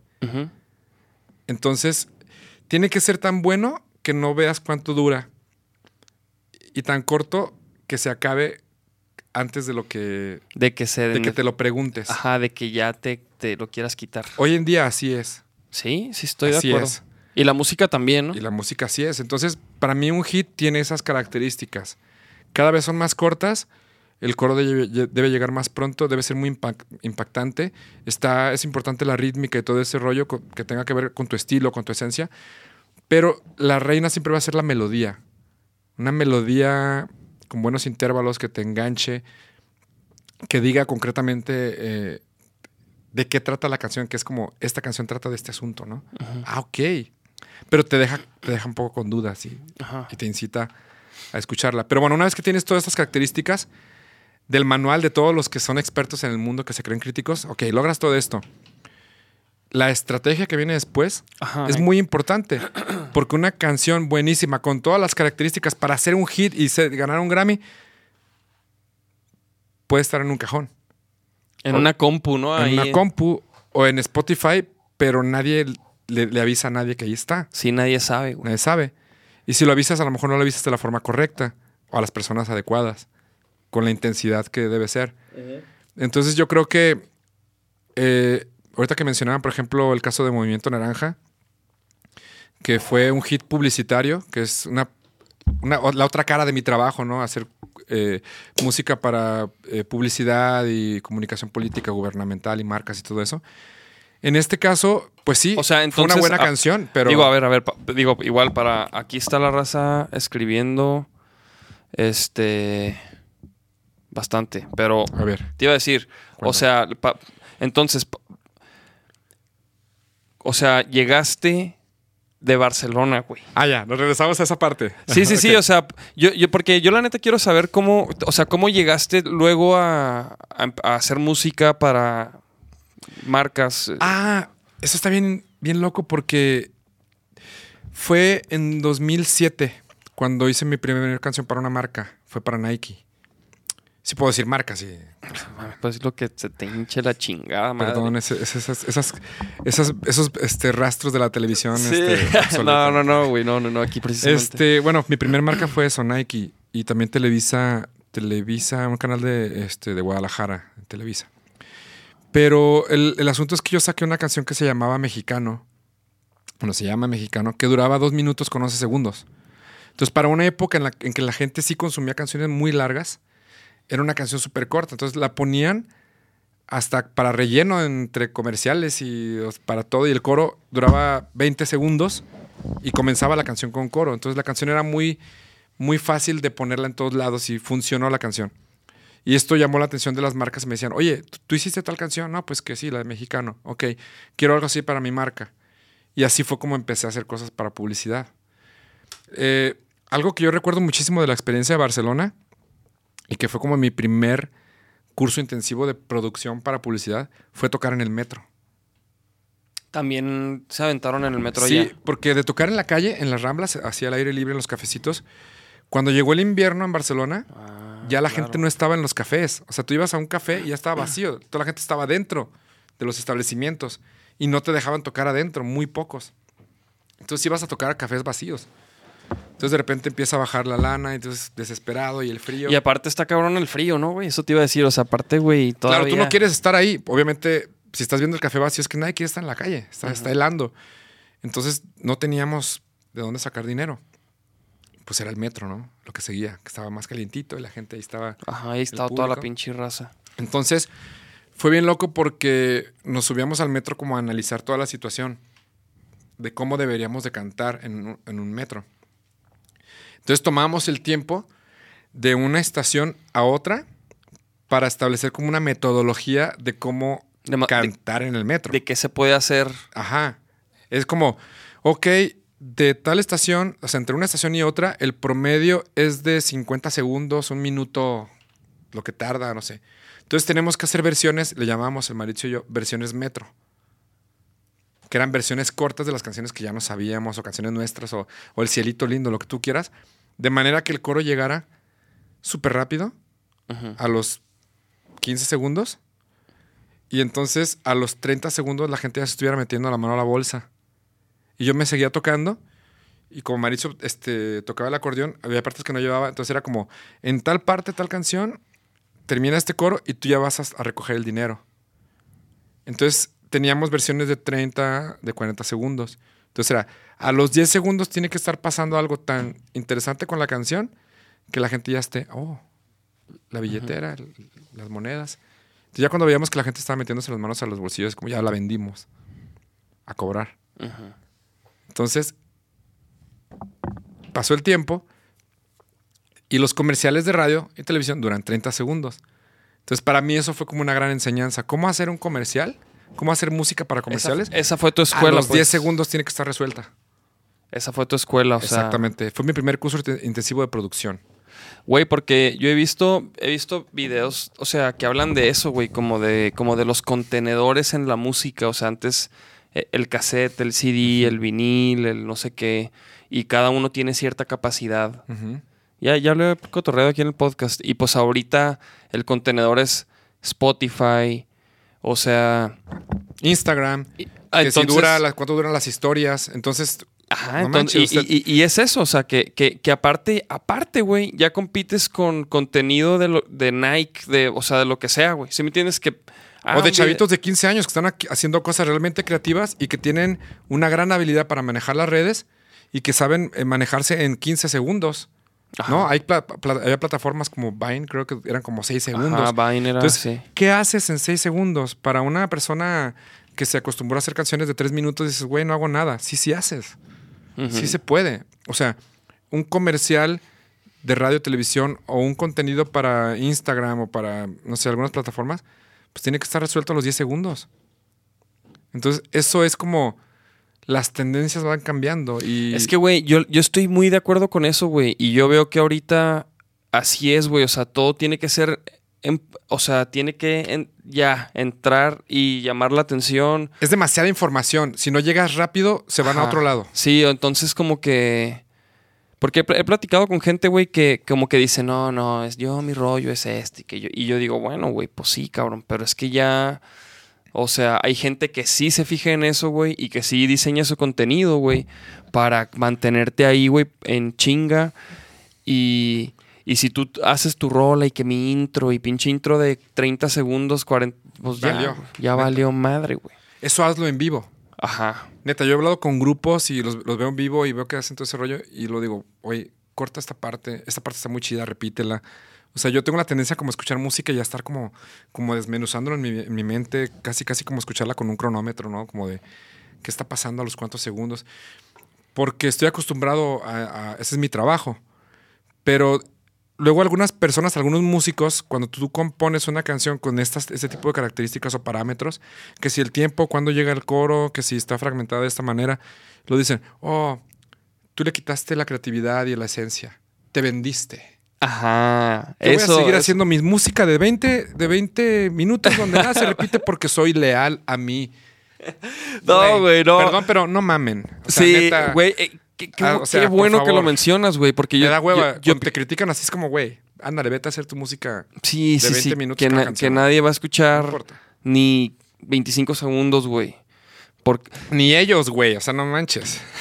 y, y exactamente, güey. Porque la neta, eh, por ejemplo, estaba viendo un video que analizaban una rola de Taylor Swift donde entra directamente a un hook y luego entra el coro y, o sea, o sea la pinche rola empieza así, güey. No, no hay, int- o sea, la- empieza. Entonces digo, güey, que, o sea, yo eso, yo lo quiero aplicar también, güey. ¿Sí me entiendes, güey? Yo sí digo, güey, yo quiero hacer una rola que empiece así, que entre el coro. A mí sí, yo- porque eso es, eso es también la creatividad, güey. La creatividad es adaptarte, güey. Y puedes hacerlo con la rola que quieras y puedes también decidir que en esta rola voy a empezar con una, una estrofa bien pasiva porque así quiero. O sea, te das, te das el permiso de hacerlo, pero es que no hay reglas. No, no, ajá, güey. Y fíjate, y mucho también creo que tiene que ver con lo que una rola pide, güey. O sea, hay rolas que te piden el intro, hay rolas que no, güey. No sé, güey. O sea, hay de todo y como que tienes que saber. O sea, como que ahí entra el productor, ¿no? Quizás también. Ahí entra el buen gusto, güey, de, de decir, no, pues esta rola que empiece así, güey, porque te mantiene, entra, van Ahí pasando. va el instinto sus- un poco, pero también la parte de la experiencia, ¿no? Lo que, los años de escuchar todo tipo de estructuras. Ajá. O sea, y es que yo creo, como productor, eh, justamente acabo de hacer una producción donde platicaba con los chavos de, de Ruta 633. Y de repente muchos productores se equivocan y convierten a un artista en una extensión de ellos o de tus gustos. Y yo platicaba con ellos y, he platicado con mucha gente al respecto de un produ- productor debe entender quiénes son ellos, quién es el, quién es el artista. ¿De dónde viene? ¿Qué escuchaban tus papás? ¿Qué comes? ¿Qué, qué- qué no comes? Y ¿Qué- por a qué ejemplo, eres alérgico? O Pero sea, por ejemplo, que hablando del- del- de, los Ruta 633, que para los que no saben, o sea, son sensación de redes sociales, güey, son este tres, tres camaradas, güey, y dos rapean, uno toca el sax. Sí están los, están los tres, ¿no? Claro, güey, espérate. El, Sí, es el, son dos cantantes y el saxofonista. Ajá, dos cantantes, el sax. Y pues los vatos es puro pinche freestyle, callejero, güey. Creativos, Y- pero tremendo. Y pues tiran flow, improvisan, súper pasados. Y chéquenlos en sus redes, güey. Transmiten. Son muy chidos. De hecho, tienen un video que se les hizo súper viral de contra unos mariachis. Sí, está buenísimo, no Está pasado de lanza, güey. Pero está buenísimo porque los mariachis les respondieron, ¿eh? Y le respondieron muy o bien. sea, neta, yo sí me quedé. ¿qué les va a Eh, y el mariachi bien sacó unas rimas. cabrón, chidas. eso es un show ahí, güey. Sí. O sea. Es, un- es una capacidad. Que, güey, eso es lo que te quería preguntar. O sea, por ejemplo, estos vatos, los Ruta 633, güey. Yo los cotorrié, güey, también porque, digo, aparte de que los vi en las redes sociales, los cotorrié porque hace como dos o tres años este, me tocó que hicieran una colaboración con Fanco, güey. Ajá. Y pues fueron ahí al estudio, ahí en mi cantón. De hecho, me tocó a mí colaborar en esa misma rola, pero yo no tuve chance de caerle en el video. O sea, igual grabé unos coros y, y ah, ok. por chamba no ah pude porque caerle. grabaron. Lo de los se- artesanos, ¿eh? Sí, se grabó, ajá, en la de artesanos. Sí, y yo me acuerdo que los vi a. Sí, yo grabé también esa a rola. los, a los- pues, creo que todos los compas Oye, estábamos ahí, güey, güey. to- todo Guanatos grabó ese pinche Sí, rola, ya sé, güey. No mames, güey. Oye, pero qué chido, mira. A mí lo que se me hace muy, muy fregón es que no, no estuve en el video, quizás mucha gente no lo sabe, pero para mí. Ni yo, güey. Ah, no, sí, sí, yo Estar sí. ahí con ellos yo, es, es, güey, o sea, son mis compas, ¿no? O sea, Sí, yo estoy güey, pues, feliz de estar ahí, aunque yo- no lo sepa nadie. Yo a ti te o sea, yo ya te ubicaba, güey, ya había escuchado, por ejemplo, de Barrio Zumba, ya había escuchado, ya te había visto por ahí, pero, híjole, güey, no me acuerdo cuándo fue, no me acuerdo en dónde fue que, o sea, como que creo que te ubiqué un poco más cercanamente, creo que gracias a Jafo, güey. Sí, creo que sí. No me acuerdo en dónde, güey. Es lo que no me acuerdo. Pero, pero ahí como yo. que, pues tú y Jafo pues, son compas, ¿no? Y Sí. cotorrearon y todo. Y como que, ah, órale, güey. No me acuerdo si era una. No sé por qué, como que pienso en algo tipo Film Pro, pero no, ¿verdad? Yo creo que sí fue en la FinPro. O algo por Sí, algo sí, de eso por ahí, güey. O en ese lugar. Ajá. No sé, güey. El caso es que sí, güey. Sí, sí, sí. Ahí fue cuando te empecé a ubicar, güey. Este, y ya ni me acuerdo de qué chingados estamos hablando, güey. Pero te iba a preguntar. Entonces, ¿qué pedo con la rola esta de movimiento, güey? Bueno, pues fue una canción que se hizo para una institución política. Tal cual me pidieron que fuera una canción súper pegajosa. Así de, güey. ¿qué Porque, güey, está- estábamos hablando, ok, es que estábamos hablando que se, mucho se, us- o sea, se usaba, bueno, y se usa que agarren una rola de Justin Bieber o de... Del que esté pegando el momento y le cambian la letra para que rime con el nombre del candidato. Y, o sea, en la política, históricamente, Ay, han hecho eso. Sí, y sí, aparte, con pésima calidad. Ajá. O sea, chafísima. Con las trompetas de teclado y, o sea, ¿sabes? la producción sí, así sí. como neta horrible. ¿Quién hace de karaoke y le ponen la letra encima. O sea, neta, como que Ajá. bajan de YouTube y ya le ponen ahí todo encima. Sí, sí. Eh, eh, eso, eso, por ejemplo, o sea, el artista al que plagiaron, ¿qué pedo, güey?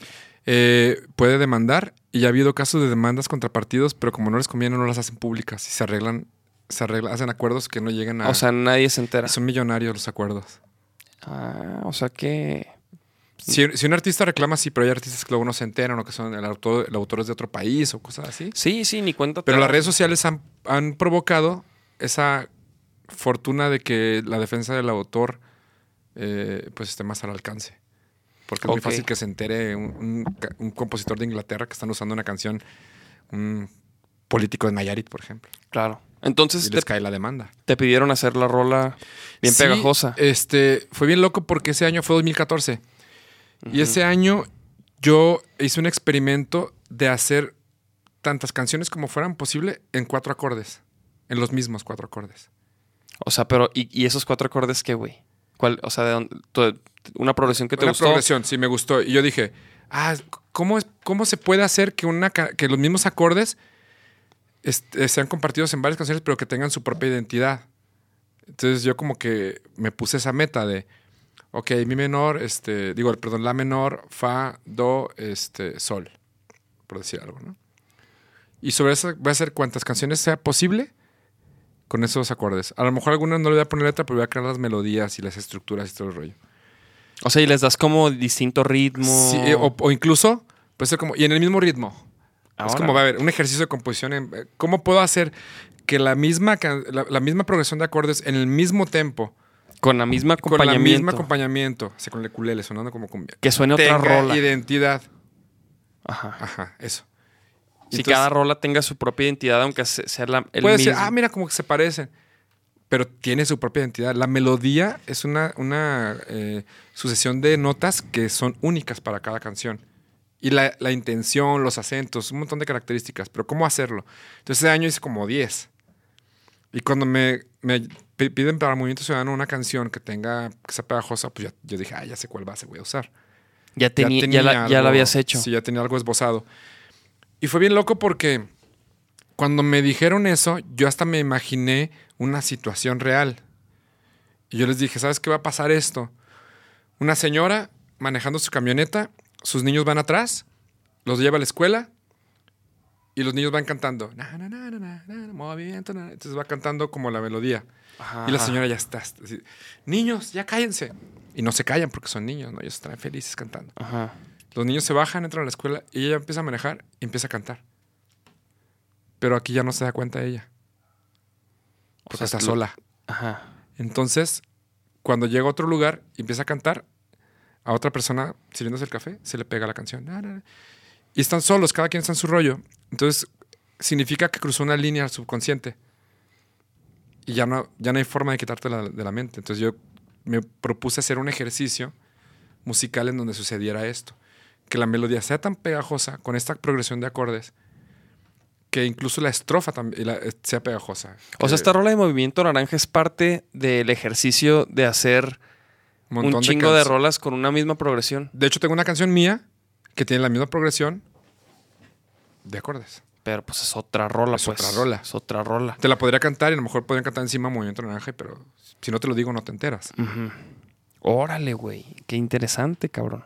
Entonces, ¿y luego qué pedo? Entonces, esa rola la escucharon. ¿A quién, quién, a quién se la entregas tú esa rola? A la güey? agencia que me la pidió, bueno, yo hago- grabo la canción, hago todo, este... ¿Quién grabó, güey, en esa rola? Este, fueron un montón de músicos. Un acordeonista buenísimo que se llama Arturo Montes, que es uno de los mejores acordeonistas y hasta la fecha él sigue grabando conmigo en mis producciones. Este, Chuy Tú, esco- Cervantes, tú escogiste, mariachi. tú escogiste todos los músicos. Sí, yo a partir de ese momento, desde 2003, 2014, me he hecho como una, Un catálogo. una selección de los músicos más fregones que quizás no son tan conocidos Ajá. eh, o, o no tienen ese protagonismo de ser como eh, estar en un grupo muy famoso, pero son eh, realmente güeyes muy cabrones en su instrumento. Entonces, puedo decirte que tengo a los- a un- una serie de músicos impresionantes que, que- que trabajan en mis producciones y me siento muy afortunado de, de- de tener esa gente. ¿no? Ok, entonces siempre más, ya, ya, ya tienes definido con quién trabajas. Sí, porque es calidad, o sea, no puede ser Es garantía. menos. O es garantía. Es, es un nivel que incluso este, cuando se lanzaron las canciones, yo hice en 2014 eh, y hacia 2015 hice muchas canciones para, en cuestión política, para muchos estados, porque hacía muchas cosas a nivel nacional con, con el partido.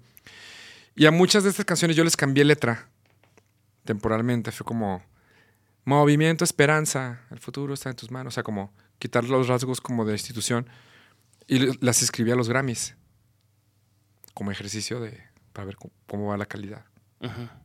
Y este y luego ya, la- ya las bajé, pues las bajé de, de las plataformas para que no, Y no luego, llegara a ese y punto. qué- y, o sea, y como ejercicio que... Pues arrojó información muy interesante, o sea que realmente estaba la, la música tenía un nivel discográfico muy bueno. Ajá. O sea, se ganaron muchos premios en el ámbito de comunicación política. Este, pues la calidad, o sea, históricamente en, en la política y hasta en la publicidad, en las marcas, se habían hecho cosas súper chafas. O sea, neta, tú escuchas una canción y dices, güey, o sea, está súper chafa ese rollo. Yo lo que, lo que hice simplemente fue trabajar eh, con músicos impresionantes, con buenas estructuras, aplicando todos los términos que había aprendido, todas las la, la metodología de qué, qué requiere una Sí, canción sí, para sí. hacer un madrazo y, y si esta canción dura tres minutos, pero si se fragmenta de la mitad del coro hacia la mitad de la, de la estrofa, va a durar tanto y es congruente para un comercial de, de radio y no pierde la esencia aunque se fragmente. Entonces empecé a hacer música modulable. Que no importa dónde la cortes, sigue, no pierde la Funciona. comunicación, funciona. Órale. Porque analizas la marca, el personaje o la institución y estás comunicando, o sea, haces un estudio de la marca, de la región donde va a ser eh, colocada. Entonces te aseguras de que musicalmente la gente se identifique con lo que está pasando en su comunidad o en su entorno o en su historia. Y con la letra te aseguras de que no pierda el, el- el objetivo de comunicación, aunque sea fragmentada. Órale, güey. Entonces es una forma de trabajar. Y por ejemplo, ¿y dónde grabas, güey? Eh, Todo- Oigo Estudios. En Oigo Tuti Studios. Perales. 14 Órale. años llevo grabando ahí. Mi primer disco se grabó ahí y no he salido de ese lugar. Órale. Siempre. He he escuchado de esos estudios, güey. Nunca he grabado ahí. Un día nos vamos a dar una vuelta por ahí. Órale, güey. Invítame a conocer, Te, invito a una grabación. Órale. Va. Encantado, cabrón. Trato sin, hecho. Sin pedos. Con gustísimo. Me encantaría, güey. ya quedamos. Claro, güey. De hecho, eh, colaboro en, con Luis Gómez, güey, en un proyecto que se llama Decora. Órale. que es este. Él es, o sea, él es mexicano, pero vive en Canadá. Y. Y pues hace como booking para bandas de acá y de, y de allá también, güey. Como que él, él está llevando talento de México a Canadá. Qué chido. Entonces, a Quebec y a, a- y a Montreal y a varios lugares. Y, y él tiene este proyecto que se llama Decora y yo estoy grabándole las liras, güey. Qué chido, güey. Porque me late el proyecto. Y verdad el- que hacer cosas para un estudio es muy diferente a en vivo. O sea, Sí, eh, requiere una sí, cosa sí, de con el metrónomo y. este, Sí, o- obviamente cuando, cuando, cuando grabas en un estudio, o sea, como que yo me fijo mucho en la, o sea, en la ejecución, porque pues lo puedes tocar, lo puedes tocar bien y lo puedes tocar como es, güey. Si me entiendes, como tiene que ser, o sea, perfectamente. Aunque en vivo haces otras cosas y le. Y En te vivo- puedes equivocar un poco y le metes ¿sabes qué, me, rollo, ¿sabes qué me pasa en- también en vivo? En grabación es otro rollo. Creo que en vivo hay un fenómeno, güey, donde, por ejemplo, si la rola, si haces una rola y tiene un detallito de fondo digital, un que si en vivo no, no está, güey, como que la mente lo, lo sustituye, Sí. güey. ¿Sabes cómo? Como que lo oyes, güey, como si estuviera. ¿No te ha pasado? Eso está bien loco. Yo me acuerdo cuando estaba grabando el disco de Barrio Zumba, el primero, que en producción tenía un montón de instrumentos. Ajá. Y en vivo nomás éramos cinco güeyes. Y la gente iba a ver el concierto en vivo y decía, güey, suena más cabrón que el disco. Y tú, y tú por dentro decías, güey, qué loco, Imposible por- porque somos cinco músicos, pero en producción te vuelves loco y metes em, una trompeta, la pones tres veces, la duplicas y le metes el efecto y luego empieza, empiezas a jugar empiezas a alucinar. ¿En Y llenas serio? eso de, de- de todo lo que traes y, y- y cada vez que la oyes descubres cositas nuevas y todo. Porque es una... Es eso lo, lo rico de una producción, que te lo pones en los audífonos y descubres sonidos por aquí y por allá. Pero en, vivos, en vivo quizás no los haces, pero tu energía en la ejecución tiene tal fuerza, tu presencia, ahí, ahí es donde tiene mucho que ver el, el músico, que cubres como con un, un aura así, Ajá. todo ese rollo. Entonces, ahí es donde es muy importante el músico en vivo. Porque Sí. la gente dice, güey, está bien cabrón, suena más cabrón que, que- que- que el disco. Y tú así de... Y tú así de que, güey, no está la sección de cuerdas, no están los cosas. sintes, no está no sé qué, no están. Pero como que, no sé, güey, te digo, como que, ajá, como que cuando lo tocas perfectamente, como que pa- pa- lo escuchas como si estuviera, güey. Sí, pero en, el, en la producción hay que hacerlo. En la sí producción hay que es- hacerlo. Tiene que ser impecable, o sea, es Sí. como no hay de otra.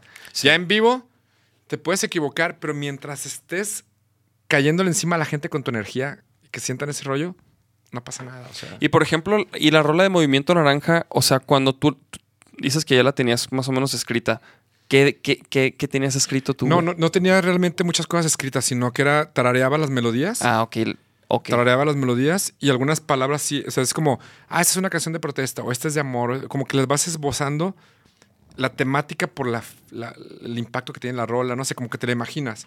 Por eso elegí esa, esa base. Porque ya tenía como ciertas, ciertas cosas, ¿no? Este, no recuerdo, tendría que buscar como mis archivos para descubrir qué había ahí detrás.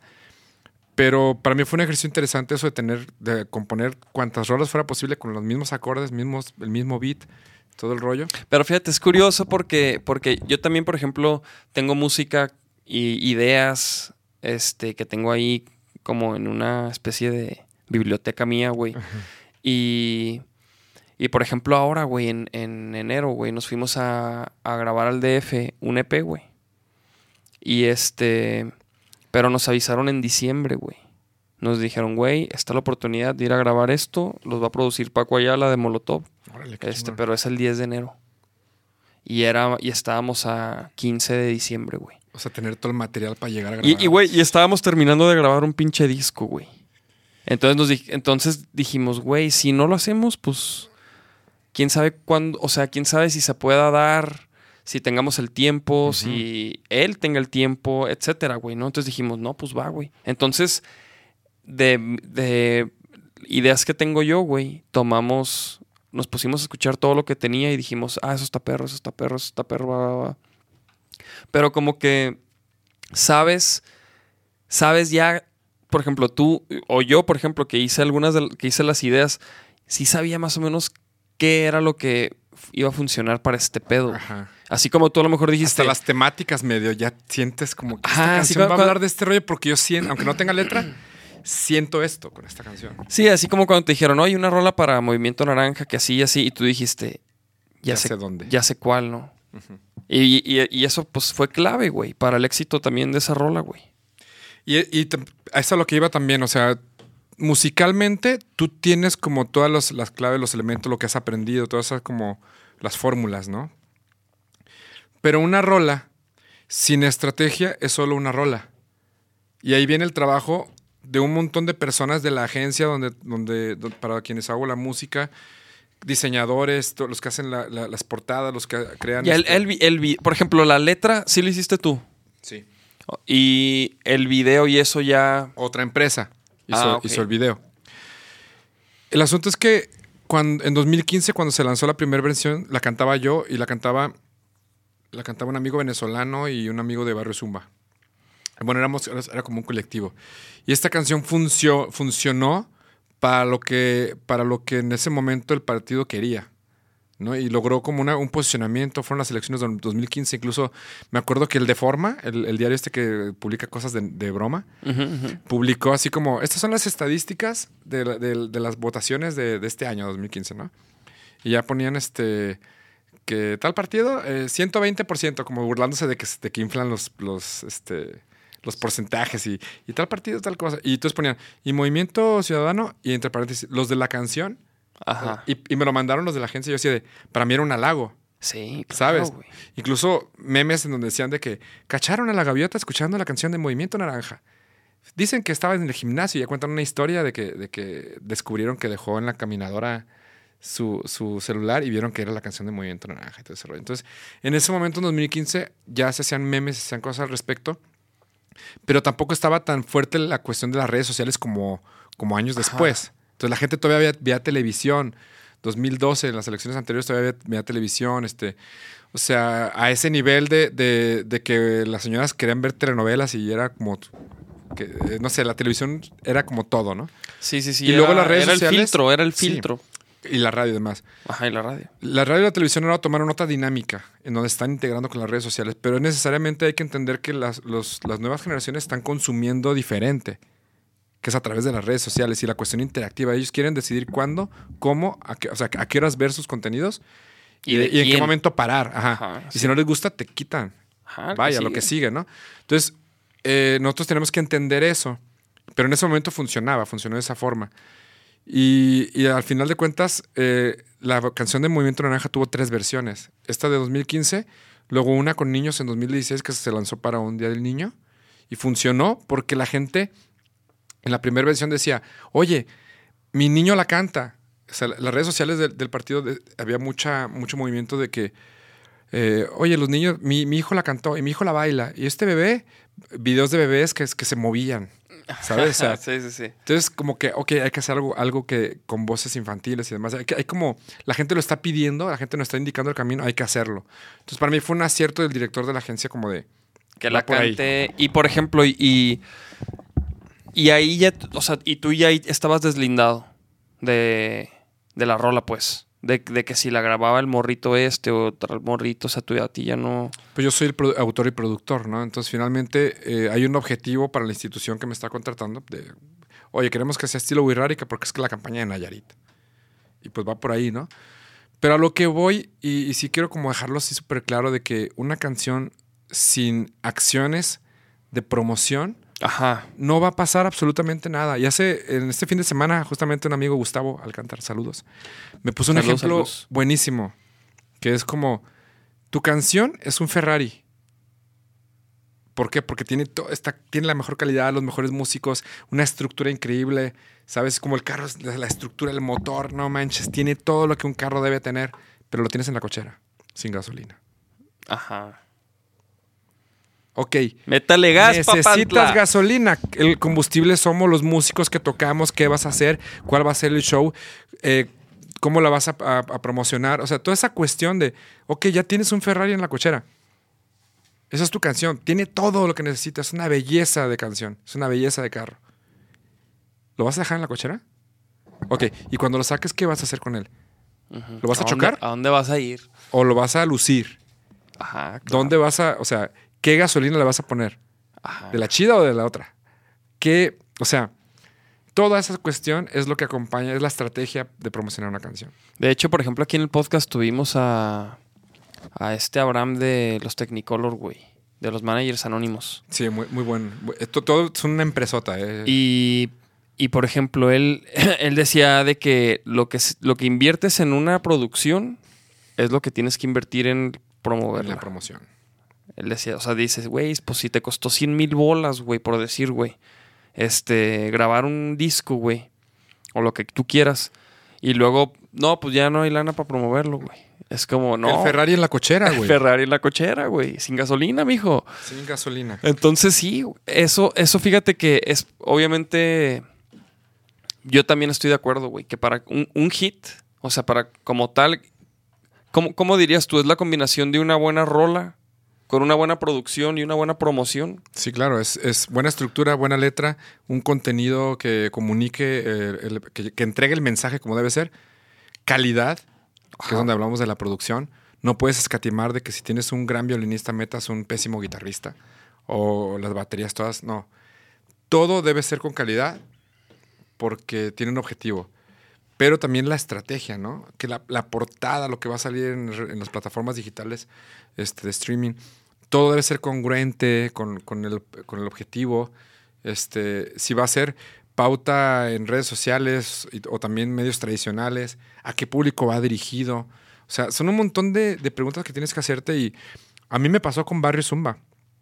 Neta, para mí, mucho de lo que pasó con Barrio Zumba fue una, fue, yo podría decirte que sé muchísimas formas de no hacer algo. O sea, Ajá, sí. ¿sabes? O sea, es como, eh, ahora sé tres cosas Que no se hace. al revés. Sé, sé tres cosas que sí funcionan y sé mil que es, que es un fracaso. ¿Sabes? Así, a, a ese grado me voy. Es más, es más, creo que dos me han funcionado y todo lo demás fue puro fracaso. Ajá. O sea, así fue, así es como yo lo veo. Pero esas Pues sí. dos son una analizar todo lo demás. El asunto, por ejemplo, con Barrio Zumba. ¿Cuándo empezó Barrio Zumba, güey? 2000, 2004 fue cuando se lanzó el primer demo, pero yo empecé a hacer música desde 2002. La primera canción se grabó con el sax de la maldita vecindad en, en México, en su casa. Y ahí empecé a trabajar en el demo, pero 2004. ¿Quién, güey? ¿Quién, el- ¿Quién el sax? El sax, el, el saxofonista de la maldita vecindad. Ajá, No, pero ¿cómo se llama este güey? Eul- Es el, que, es el que tiene. ¿No es el que tiene un bar ahí en el, el multiforo? No, no, no, no. Ah, este es de Panteón. Bueno, Panteón Rococó. quién sabe, quién sabe. No, el sax de la maldita vecindad. Bueno, gra- grabé, gra- grabé con él esa canción. El asunto es que comienza en 2004, pero la primera canción que sonó así, que, que me puso como en el radar, fue mexicano. Y sucede algo muy chistoso porque yo no consideraba la canción mexicano como, como el sencillo. O sea, para mí era una de las, de las canciones del disco. Ahí, Ahí- que está, son parte del, de, de la las, lista. de las que quedaron. Sí, pero a mí, por ejemplo, me gustaba mucho la canción Melates o había otras canciones que decía, estas son las rolas. Y el disco lo íbamos a sacar en 2007. Pero entonces resulta que la canción de Mexicano fue de las primeras que se grabó y viene septiembre de 2006 y em- empecé como a llamarle a gente de radio para que, oye, esta canción, esta canción. Y de repente, pues en una estación, este, me apoyaron un montón, que fue 40 principales. Órale. Mario Cuevas fue así, no manches. El Mario. El Mario Cuevas fue uno de los.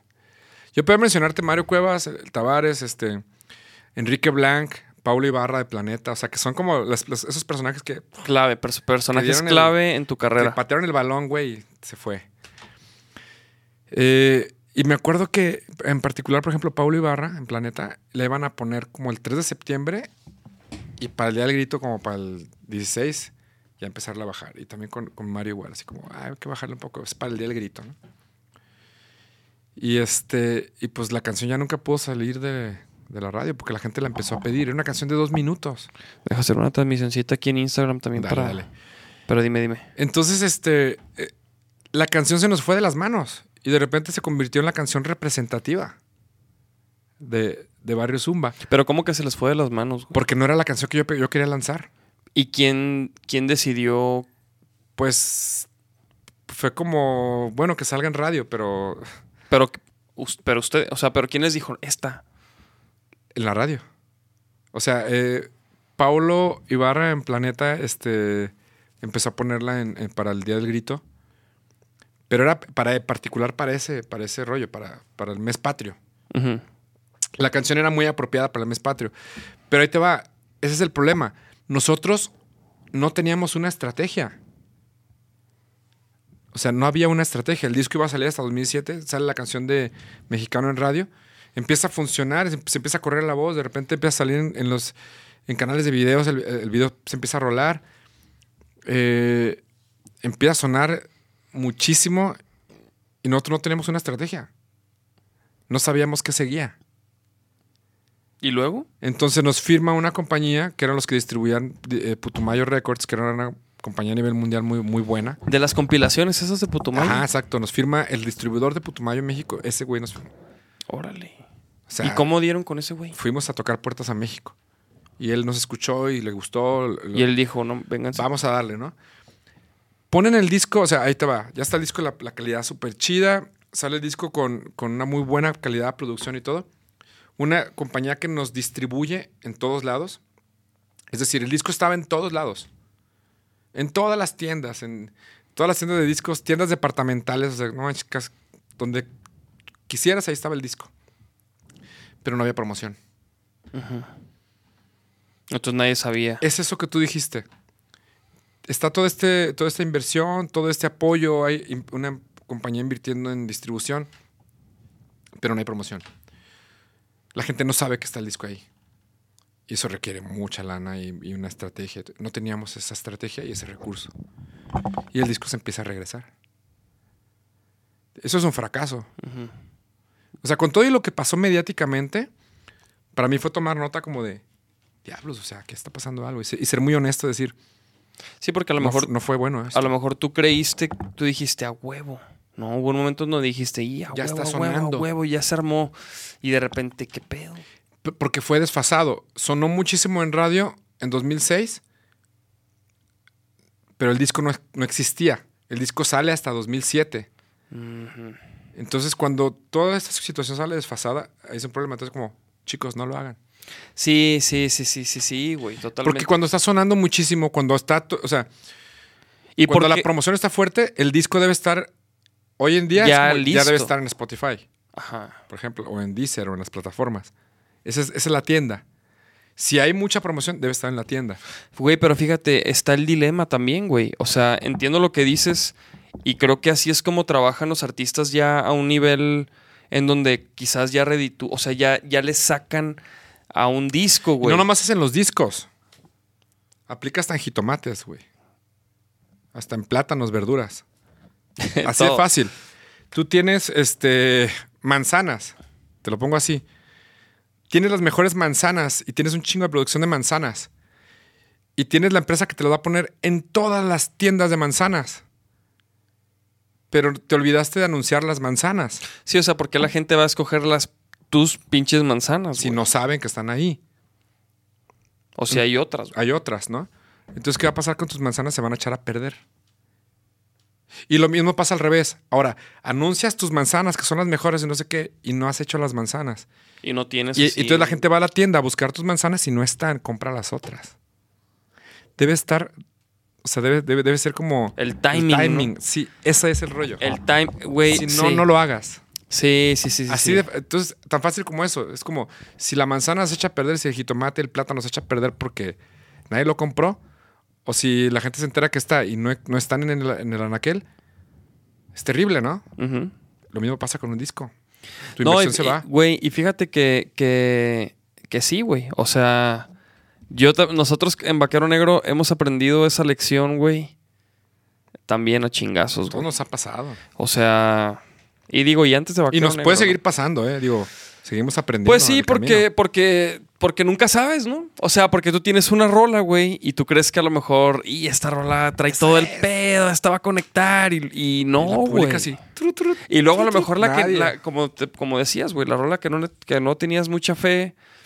Es la que da el madrazo. Es la que da el madrazo, güey. Entonces, definitivamente como músico, o sea, y más en estos tiempos, güey, que todo es más rápido, güey, ¿no? Tienes que estar bien trucha, tienes que estar bien alerta, güey. Y, pero lo que te decía era que, por ejemplo, o sea, sacar un disco, güey. Por ejemplo, para nosotros en Vaquero Negro, pues apenas va- este viernes va a salir nuestro primer álbum, güey. Qué chido. Y va a salir en, en digital, nada más por lo pronto. Luego, o sea, luego veremos, güey. Como dices, güey, o sea, o sea, la neta tenemos un plan con, con, con, con música que acabamos de grabar, que es lo que queremos empezar a promover. O sea, entonces por eso también un poco la urgencia de, de sacar el álbum, que es un álbum que hemos venido sacando sencillos desde el 2018, güey. Y apenas lo van a completar para sacarlo como álbum. Ajá, pero, en realidad su plan son es como rolas- sacarlo en físico. O sea, pues el- no, el pues es en- no sé, güey. Es que yo entro en, una en un rollo que a lo mejor hasta el público nos podría ayudar un poco, Ajá. ¿sabes? O sea, oye, por lo pronto va a salir en, fi- en- en digital, ¿no? En, pl- en plataformas digitales. pues yo no pensaría en por lo pronto. O sea, eso puede ser todo. Porque igual que nos, que nos contesten en el chat, ¿cuántos compran discos? Eso, e- ese es el gran dilema ahorita ent- entre los músicos, ¿no? O sea, porque, güey, falta, siento yo que falta el, el objeto nuevo que es, que, que era, o sea, lo que era el CD. ¿no? Que lo abrías y luego te- el librito y, y algunos hasta se hacía un pinche póster bien mamón. Súper creativo, o sea, muchas cosas súper locas. Y las letras y fotos y todo está. Pero ya eso ya, pues güey, ya, ya ni siquiera hay para CDs, güey. No o sea, estas compus ya ni traen para CDs, güey. Entonces, ¿cuál es ese. ¿Cuál va a ser ese artefacto, güey? Y ahí es donde tenemos que ponernos creativos. No Exacto. es un disco y quizás no ni siquiera es música.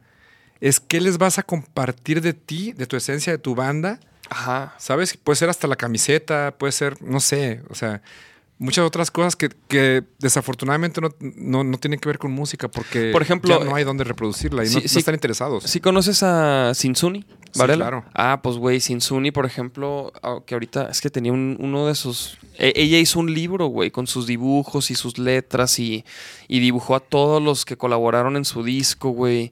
Entonces hizo como un librito bien chingón, güey, donde viene como todo lo, lo de, lo de su arte, güey. Pero el objetivo es eso, no el disco. Ajá. ¿Sabes? Bien podría no estar el CD. No, y no está, güey. Ahí está. Esa es, la, esa es la cosa. ¿Qué vas a compartir de ti Exacto. como músico? Que no solamente eres un güey que toca guitarra o que canta o que toca el saxofón, sino que eres una persona que buscas comunicar quién eres tú a través de la música y cómo vas a compartir eso con la gente. Yo creo que la, la cosa es como ponerse creativos y que la, la misma, el mismo público te vaya diciendo qué quiere. Porque yo, yo recuerdo momentos con, con Barrio Zumba en que vendíamos un montón de discos tocando en la o sea, tocando en, en eventos en la calle. Y este, y era muy bueno. O sea, realmente era una buena parte de nuestros ingresos. O sea, Es que, pe- pero güey, antes Hoy estaba no. bien perro que ibas a un concierto o a un, o veías un, o comprabas un disco y luego, ah, y luego te subías al carro y pum, lo ponías, güey. O en tu compu, o en tu estéreo. Sí. O sea, ya no. la gente ya no, solamente tenía eso. No Ya, estaban las ya- ya- ya plataformas lo escuchan en un pinche celular, güey. Sí, exacto. Entonces, ¿Y qué significa que, que todo es más cercano? Porque tú puedes compartir algo directamente a través de un celular a otra persona. No lo que se plasmó en un CD que no tiene, o sea, que ya tuvo todo un proceso. Ahora es más directo, es más cercano, es al- a la distancia de tu mano, del celular. Yo, yo recuerdo que vendíamos discos hasta en las pruebas de sonido. O sea, tenemos un concierto, no sé, en una plaza pública, hacemos pruebas de sonido y de repente la gente ya estaba aplaudiendo desde la prueba, ¿no? como, como si fuera el concierto. Y tú dices, "Ey, eh, gracias, es- es una prueba de sonido, el concierto es a las 8 de la noche, ¿no? y, Sí, tenemos, güey. y yo así de, ver, tenemos discos a la venta y, y era como de, "Güey, hay que traer más discos en la noche porque se acabaron todos, ¿no? Hoy ni regalados, güey. de hecho, mira, estaba leyendo aquí, güey. Sí, mira, fácil. este, Es- estamos es, hablando es papel, de los es plástico. Es antiecológico. Dice Daniel Ponce, nadie compra discos, al menos que sea muy de culto. Y luego muy dice, yo solo compro vinilos antiguos, pero solo para tenerlos, no los reproduzco. Ma- Marifer, la neta yo ahorita no consumo discos, pero sí estaba chido con todo, sí estaba chido todo eso del librito. Kaizen, la estrategia del CD es, yo pienso, para la raza más cercana y a lo mejor acompañado de la firma del convivio, no sé, algo si se rifan los fans. Más... Como súper limitado, ¿no? Como edición limitada y solamente los primeros que tal, tal. Daniela dice, yo sí lo compro, pero por la, pero por la banda, si es de mis bandas favoritas, claro que lo compraría. Ceniceros, dice muy pulido. Marifer, lo de Sinsuni está bien cool. Exacto, debe ser una banda muy predilecta. Totalmente de acuerdo, Daniela Sánchez. Sin embargo, si compro una canción digital que te gusta más fácil. Mm. Claro. De hecho, mi meta es comprar todos los discos de Dynamo. pues sí, güey. Pero o sea, estamos hablando de un público muy, muy, es, es un público muy pequeño y a lo mejor es donde aplica la Y estrategia. muy de- cercano, güey. muy cercano. Entonces, donde aplica la, la estrategia de, hey, solo habrá mil discos. ¿No? O sea, como es, innumerados y no sé, lo que tú quieras. Ajá. Pero como elemento de, de grandes ingresos y de un rollo masivo, el disco ya no, no es. Sí. O sea, yo no pensaría, y quizás me equivoque, o sea, es que una, Ajá, lo que decíamos, que, lo No que luego, fórmulas, lo- ¿no? lo- luego... Pero yo no haría una maquila, pues. Yo creo que me iría más. Porque por- piensa que también estamos en un mundo en donde, donde somos más conscientes de, la cuestión ecológica de- del medio ambiente y todo ese rollo. Y un disco es papel y plástico. Ujú. O sea, estamos contribuyendo Y a una que ya ni, y luego obsoleto. obsoleto. Entonces, papel y plástico. Y, y- y- y voy a confesarlo. Yo he tenido momentos en mi vida en, mi vida en que reviso mis discos y mis cosas y es como, a ver, este disco, eh, ¿están en las, en las plataformas digitales? Sí. Ah, ok. A reciclarlo. ¿Sabes? O sea, y suena muy cruel si tú quieres. Y lo estoy confesando. A lo mejor muchos me van a decir, ah, qué gacho eres. Ah. Pero es que es una Pues no, realidad. no, no, ¿Cuánta gente lo hace? Yo, yo la neta, yo, yo también era de los que tenía su, el pinche portacidis, güey. Sí. De que le- este le caben 52 y la verga. y lo tenía lleno, güey. Y, y- y yo coleccionaba discos de mis bandas favoritas, los CDs. Y lo tenías lleno, el de CDs, y luego las portadas y la cajita las tenías que guardar en otro lado. Sí, las tenía, y las tenía guardadas Y se como, empieza a hacer volumen. como librero. Ajá. Y- y ahorita, y, y, güey, tenía un disco de Megadeth firmado por Dave Mustaine y toda la banda. Y la neta me valió verga, güey. Ya no tengo nada de eso, güey. La neta, güey. O sea, Yo, yo, yo tenía miedo de decirlo porque pensaba que ahorita en el chat así como, ah, pinche Moy, este, qué mala onda. y, y si, y si tus amigos, güey, es más, se los digo, si alguien tiene el disco de Barrio Zumba y les estorba, tírenlo. Y búsquenlo en Spotify, ya, o sea, no pasa nada. Denle. pues sí, sí, sí, pero, pero creo que el punto es cuál va a ser el artículo, güey, que van a, a crear las bandas para, para que los fans se puedan llevar a su casa en un show. O sea, Hagamos digo, otra pregunta. Que nos diga, que nos digan en el chat. ¿Qué les gustaría tener de una banda que no sea la camiseta o la gorra? Porque es lo más común, ¿no? O están las calcomanías. ¿Qué cosa? o sea, ¿cómo te podrías llevar, por ejemplo, la música? Lo que te llevabas en un CD, pero lo de hoy, güey. O sea, Yo siento que la música ya no es un artículo palpable. O sea, tenemos que entender. sí que ya no es... Ya ni no es una USB. O sea, incluso el primer paso lógico después del CD fue, ah, voy a llevar mi este, la música. voy- a vender USBs. Güey, ni la USB. O sea, ya, ya no. Ajá. Ya Sí, no, la USB, no. por ejemplo, yo Porque también... luego le van a quitar todo y van a meter sus tareas, güey. Ajá. ¿Sabes? Lo van a descargar. Entonces le estás dando. Pero bueno, una- está chido, Es un artículo, a menos que la USB diga tu nombre y que sea un artículo como para posicionar tu nombre, es la marca. Ok. Pero la música no es el objetivo, ¿te das cuenta? Si, le, Claro, si lo das en una USB, la van a vaciar. Sí, porque la música la van a mandar a la verga. ¿Por qué? Porque, la van a la poner en su computadora. La van a tener como archivos de MP3 y- o WAV en su computadora y tampoco la van a escuchar ahí. La van a escuchar en Spotify. O sea, ni siquiera los archivos. O sea, una canción ya no está descargada en tu celular. Ya no ocupa un espacio. La escuchas en las plataformas digitales. O sea, ni siquiera como, como archivo. Deja tú como disco. Ni como archivo ya es como atractivo. Mira, ¿Qué? están poniendo aquí, mira, ok, ok. ¿Ya me están atacando? No, no, no, no, no. O sea, Ah, están yo dije, poniendo, o sea, porque, hacer porque, pedazos. porque preguntamos, ¿no? ¿Qué, qué, ¿Qué artículos, qué no? artículos quisieran? Está bueno esto, se está poniendo bien chido, güey. Dice, este, a ver, a ver, a ver. ¿Qué pedo? Se pusieron a escribir a lo cabrón. Es que el rollo es que La nos la estrategia gente. que realizó Beto Cueva fue regalar plumillas y puso una con premio. Cada plumilla tenía un personaje distinto. Ah, por ejemplo, güey. eh, de hecho, esta era una noticia que tenía, güey, que como ya entramos en, en- en materia, ya no la checamos, pero... Espera. Pearl Jam, mira, lanza una nueva canción, solo que se puede escuchar si Ah, apuntas tu teléfono a la te luna. pones creativo. Ajá, güey. De hecho, yo vi esto y dije, no mames, qué verga. Y lo hice y escuché la rola, perrísima. Y sí, o sea. ¿Sabes qué imagino yo, por ejemplo? Es como... ¿Cómo sacas a la gente del mundo digital y lo llevas al plano... eh, al plano físico? Ajá. Es como... Oigan, acabamos de publi- publicar un disco y está escondido en alguna parte de la ciudad. Encuentra la pista. Y haces que la gente salga de sus casas, güey. Pues como lo del pinche y que Pokémon. esté siguiendo las pistas con su celular, pero está en el, interactuando en el mundo real. Ajá. Entonces, o hay de esos mil discos como... Hay 20 discos escondidos en Guadalajara.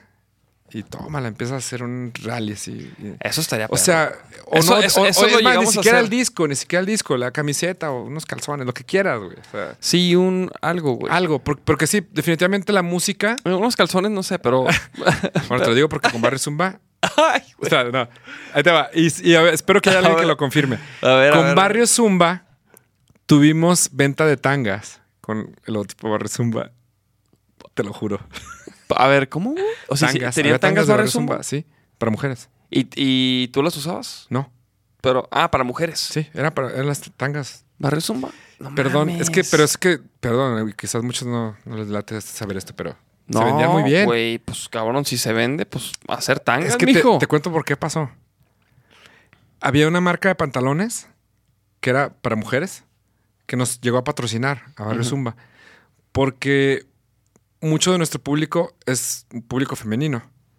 Entonces como que le funcionaba a esta marca de pantalones que es como conocida en Guadalajara, Blue Collage. Blue Collage. Dale, dale, no, no, no. este, no, no, y nos patrocinó. Entonces este, hacíamos firma de autógrafos con EXA y con, y con algunas estaciones de radio donde ellos anunciaban. Y entonces en las tiendas se ponían las, las filas así. De hecho, también este, en su momento con Jafo y, y la banda así, hacían tam- también con ellos este, cosas. Pero se ponía la fila así tremenda, ¿no? Entonces, yo me acuerdo una vez que empezaron a, a- a dar, a regalar las tangas con el logotipo de Barrio Zumba. Y luego en la página empezaron a preguntar, después de las firmas de autógrafos, oigan, este, ¿todavía tienen tangas? Aunque las vendan. Y yo, "Trin". Y empecé a hacer tangas. Y se vendían más que los discos. Fíjate nomás, mijo. De hecho, nosotros vamos a sacar una línea de. De. mm, sorpresa, mijos. Sorpresa, mijos. Pero vamos a sacar. Podríamos hacer una línea de ropa, compa. Vamos a hacer industria. No, de. Güey, por ejemplo, Longshot tiene su. Como su marca de ropa, güey. Qué chido. Es que va por ahí el rollo. O sea, Korn, de hecho lo hemos hablado, pero por ejemplo, Korn tiene su línea de café, güey. Ay, y luego no me acuerdo qué banda de death metal o no sé qué sacó sus tenis, güey. pues es que, ¿quién es tu público? ¿Cómo es tu público? Pues véndeles lo que quieren, ¿no? Claro, güey. O sea, están buscando algo que se adecue a lo que ellos son y lo que, lo que, lo que usan. Y que tenga el distintivo de tu, de tu marca, pues ya lo hace, lo hace único, lo hace de ti para ellos. Y un objeto de deseo para ellos, ¿no? Claro. O sea, está muy loco porque, se, por ejemplo, la, la gente compraba un disco y ya no vuelve a comprar otro disco. Ujú. Sin embargo, las tangas era de, te lo juro, eh, tenemos gira por prepas o por uni- universidades y hasta los chavos llegaban y, dame dos. Es que una se la voy a regalar a mi novia y otra a mi otra novia. Ay, sí, no. Yo traigo mi prima. A mi prima. No, pero, pero o sea, hasta los hombres compraban para, para regalo, o hasta por la broma, o porque, oye, tengo una amiga que es súper fan de Barrio Zumba, dame la tanga, se la voy a regalar. Y las chavas las compraban. Entonces era, era bien loco porque un producto que nunca nos pasó por la mente se convirtió en algo que Funcionaba. muy bien. Funcionaba. sí. No mames, güey, qué interesante, fíjate. Y eso, o sea, güey, y por eso me encantan hacer los podcasts, güey, porque yo también aprendo un chingo de cosas, güey, cotorreando contigo, así como a lo mejor algunos... Mira, vamos a seguir leyendo aquí. Este, las tangas, gorras, camisas. Que suena el bajo derecho y el izquierdo, súper genial. Ya no sé ni de qué están hablando, David, te la mamas. ¿Cómo comparas mensajes. a Korn con los demás cuando hagas marca, haces cagadero? Primero tienes que llegar con tu producto, tu música. Puede ser tendencia, insisto. Obviamente, mijo, obviamente. Pero, por ejemplo, no, no, no necesitas ser Korn, güey. ¿Qué es lo que, qué es lo que dice? Perdón, no lo O sea, dice, te la mamas. ¿Cómo comparas a Korn y los demás cuando hagas marca, haces cagadero? pri- primero, es que te digo, así está escrito. Ah, bueno, ah, primero no- tienes que llegar con tu producto, tu música tiene que ser tendencia, insisto. O sea, como que primero te tiene que ir muy cabrón en tu ¿Y música ya luego hacer productos? para luego poder hacer productos. Ah, es el que me diría de la música te vas a morir de hambre.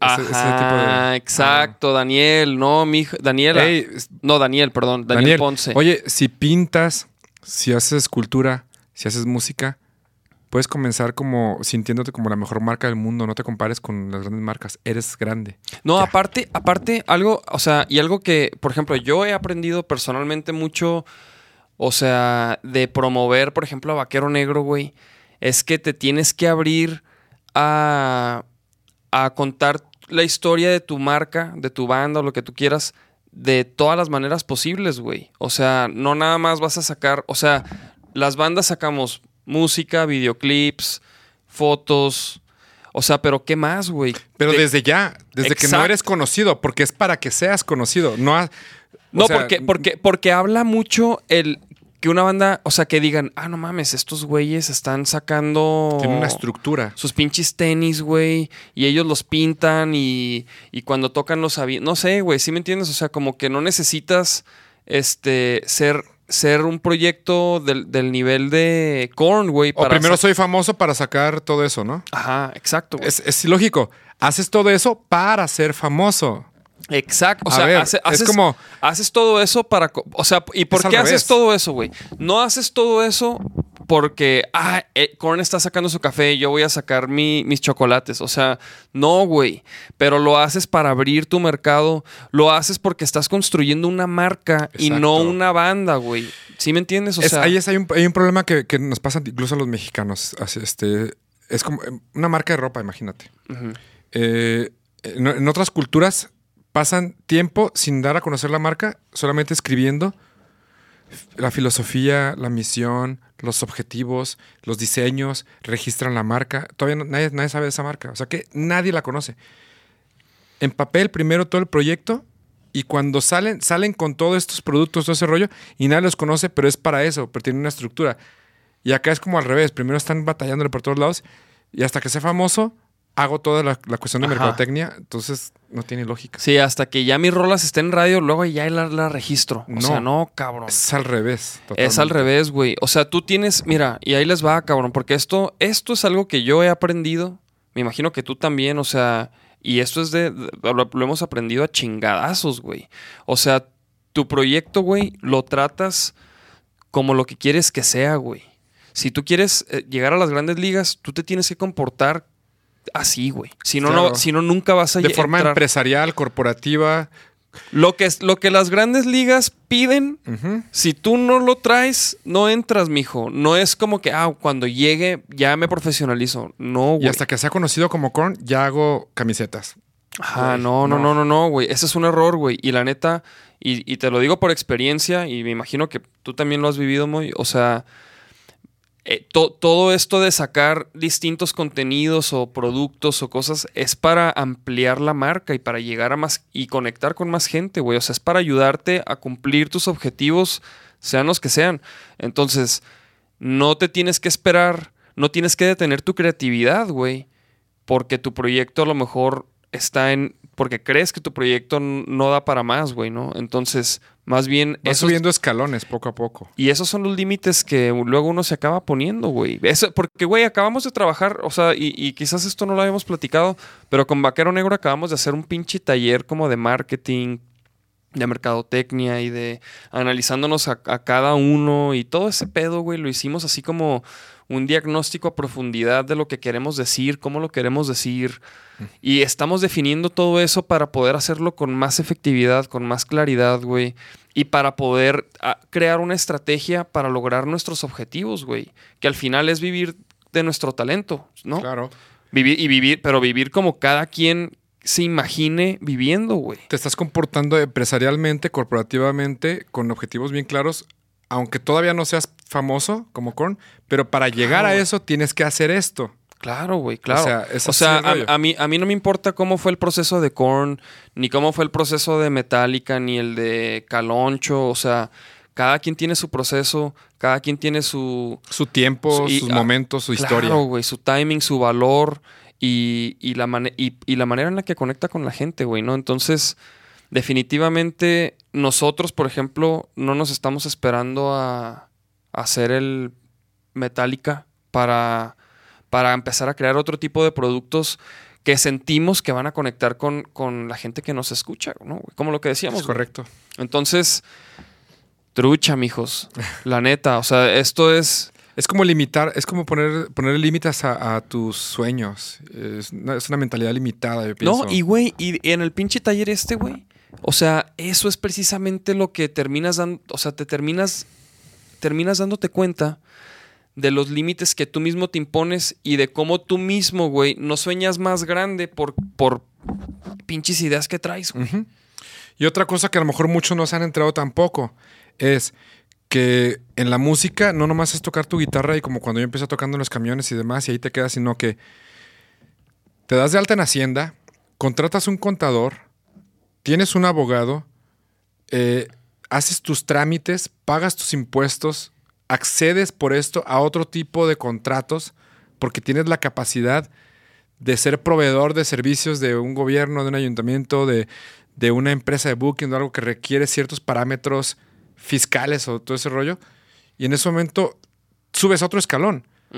Pero si no entiendes que tu música es tu empresa y que como empresa tienes que, también eres parte de una comunidad, de una sociedad y eres ciudadano y pagas impuestos y tienes que jugar ese rol y no vas a dar ese paso. Porque Claro. están los otros que dicen, no, es que la música es espiritualidad, es amor, es arte y todo ese rollo. Romántico, Ah, güey. este, no, ya, ya te vendiste porque eres parte de un sistema. Sí, sí, sí. Compa, somos ciudadanos que somos parte de una comunidad, de un sistema. Pero el ser parte de esta, de esta comunidad y, y tomar tu proyecto como algo empresarial y corporativo no te va a quitar la esencia. La esencia está en esa habitación cuando estás componiendo con tu instrumento, que le estás poniendo el corazón y que lograste una obra maestra que te pone la piel chinita. Y después viene todo esto: grabación, calidad, estrategia, eh, Identidad. impuestos, todo toda la cosa corporativa que tú quieras, pero y no resta para nada la vibra y el corazón que le estás poniendo a la, una canción, la pasión, sino que la pasión. podrías lograr que esa pasión que le pusiste a la canción llegue a más personas. Punto. Así que es el objetivo. Estoy Comunicar. No, y güey, y de eso se trata, güey. Y la neta, o sea, ah, estoy viendo aquí los comentarios, güey, este, de Daniel y de la raza, o sea, y, y sí, o sea, obviamente e- es bien fácil decir, no, pero es que Mega- Megadeth, Metallica, eh, X y Y, güey, o sea, ellos sí pueden. O sea, sí, cabrón, o sea, pero...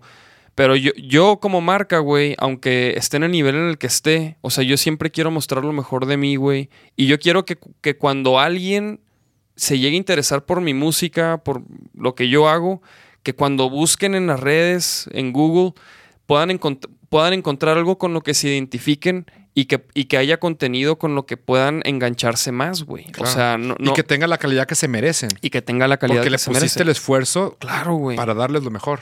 que ellos digan, ah, no mames. Está bien chingón. Esto está bien Está chingón. al nivel de cualquiera del mundo. Exactamente. Porque güey. no somos menos que ningún otro. Y, y- y- y es que, y la neta es que hoy, hoy funciona diferente, güey. Quizás antes, antes era otro pedo, güey. A mí ni me tocó, güey. O sea, eso de que la disquera te, te desarrolla, ¿sí me entiendes? O sea, Y si no tienes disquera, valiste madre y no puedes Ajá. tener una carrera. y no puedes ni grabar, güey. ¿Cómo grababas, güey? Ahora tenemos un montón de recursos a la mano. Ahora hay un, hay, o sea, y ahora es diferente, güey, porque ahora cada artista se tiene que desarrollar hasta cierto punto donde a lo mejor ahí puedes llamar la atención de alguna disquera si es lo que buscas, güey.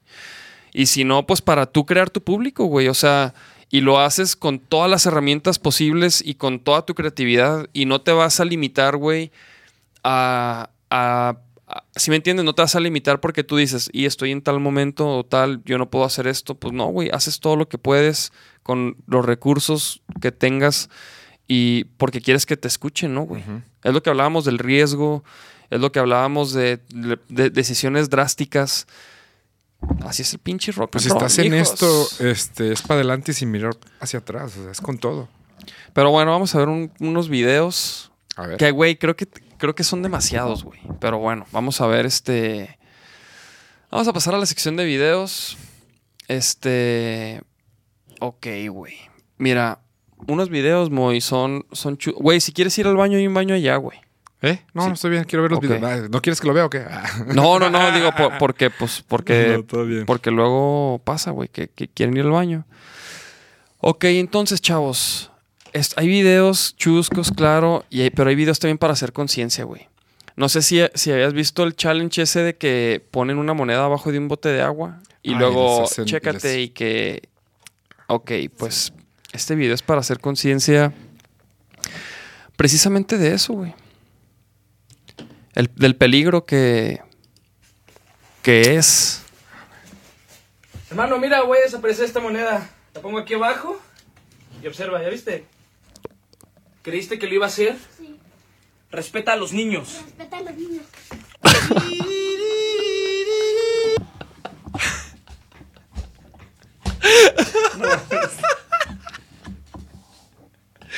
¿Qué te- qué te- Ese niño ¿Qué te- es el representante de, de todos los niños del mundo. ¡Au! Oye, ¿qué pedo con este video? No o sea, qué como dolor. que. Pongo aquí abajo y observa, ¿ya El güey que... viste que lo iba a hacer? Porque mira, o sea, niño, el, niño sí. le, el niño le- o sea, Sí. yo, yo cuando vi este video dije, ¿qué pedo? Este morro como que no sabía. No sabía ¿Viste que lo iba a hacer? de qué se trataba el video. Ajá. Respeta a los niños. Respétalo. Güey, güey, sí le da. Se escuchó, se, escu- al- se escuchó como que algo se quebró. Güey, se escuchó, güey. Se, se escucha, se escucha. Bueno, va a ser uno de los videos. A ver, este Qué bueno video. es que hay un antecedente de ese video, ¿no? ¿Sí viste el video de la, de la maestra que le... Sí, claro, güey. Vi el video de la maestra. No Vi- vi- hay varios, ¿no? O sea, pero el de la maestra. A mí me, me molestó bien cabrón. O sea, si, si no lo han visto, chequenlo. Pero se pasó Sí, lanza sí, la ese, maestra ese- ese no ¿eh? lo vamos a poner. Pero, eh, pero sí, es un video. Es un video donde una maestra le, le hace esa, esa broma a una niña, ¿no? Y la moja toda y se burla de ella, Se güey. burla bien gacho. La neta... Sí, o sea, si fuera, si fuera mi hija, güey. O sea, no mames. Sí, sí, sí, sí. Se sí, carga el payaso a esa ruca, güey. Pero bueno. Vamos a. Este video precisamente es de alguien que le carga el payaso, güey. Yo no sé qué pedo con este video, pero mira, güey. Van a toda velocidad, güey. Van rápido y de repente frenan. ¡Órale a la verga! No manches. y, la, y la abren, y la abren a chingar a su madre. Vámonos. Oye, hay videos que te gustaría que hubiera una segunda parte, ¿no? Así como de qué pasó con la señora ahí. Ah, claro, ah, güey. Sí, Sí. de hecho hay muchos así como que cortan y dices, güey, ¿qué pasó? ¿Por qué dejan de digan si grabar, güey? Se murió. Ah, Por ejemplo, en este, güey. Este es un video, este, muy curioso. Creo que la música aquí es irrelevante. Pero mira, güey. A todo mundo le, han toc- le ha tocado este tipo de golpes, güey. Pero que no que te lo den unos limones, güey. Mira. ¡Ah!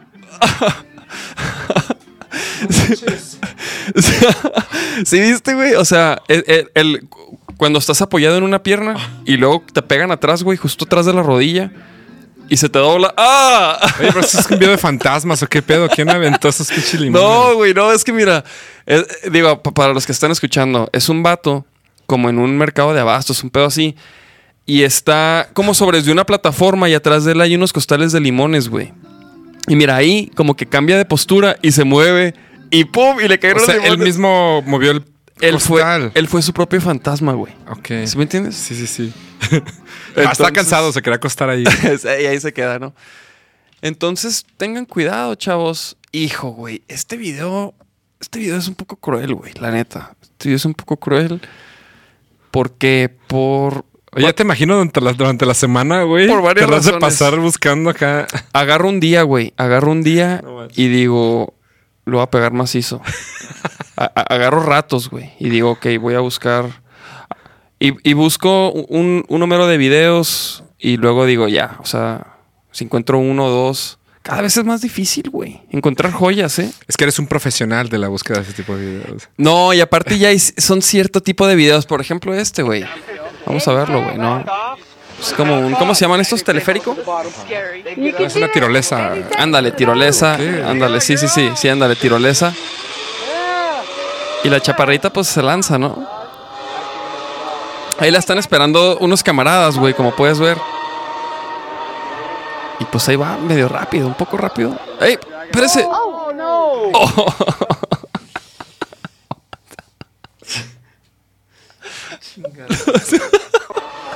Es que mira, Que no la agarró nadie. No, no, nadie la agarra, güey. Nadie, nadie la agarra, güey. Nadie la agarra ahí, güey. Y pues se va contra el pinche tubo del final. Mira, nadie la agarra. Oh no!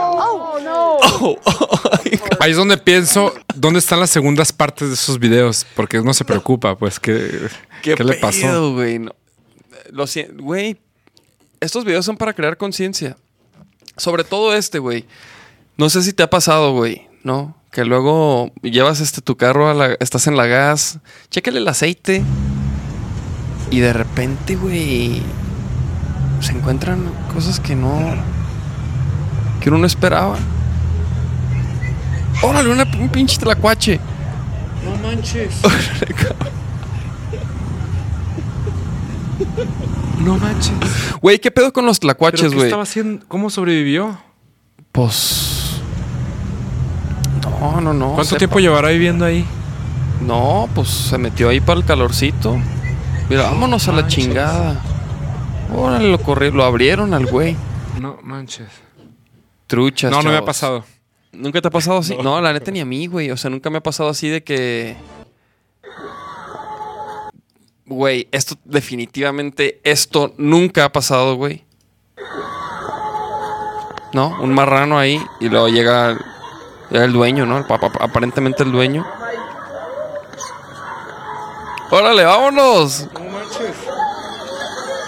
Ve, o sea, hasta, o sea, hasta esa niña se sorprendió y esa niña se ve que vive ahí, güey. Digo, trae su perrito ahí en, en bueno, los cada, brazos. cada quien tiene su medio de transporte, ¿no? Cada quien tiene. Y, güey, qué Pero fresa. madres. Qué fresa.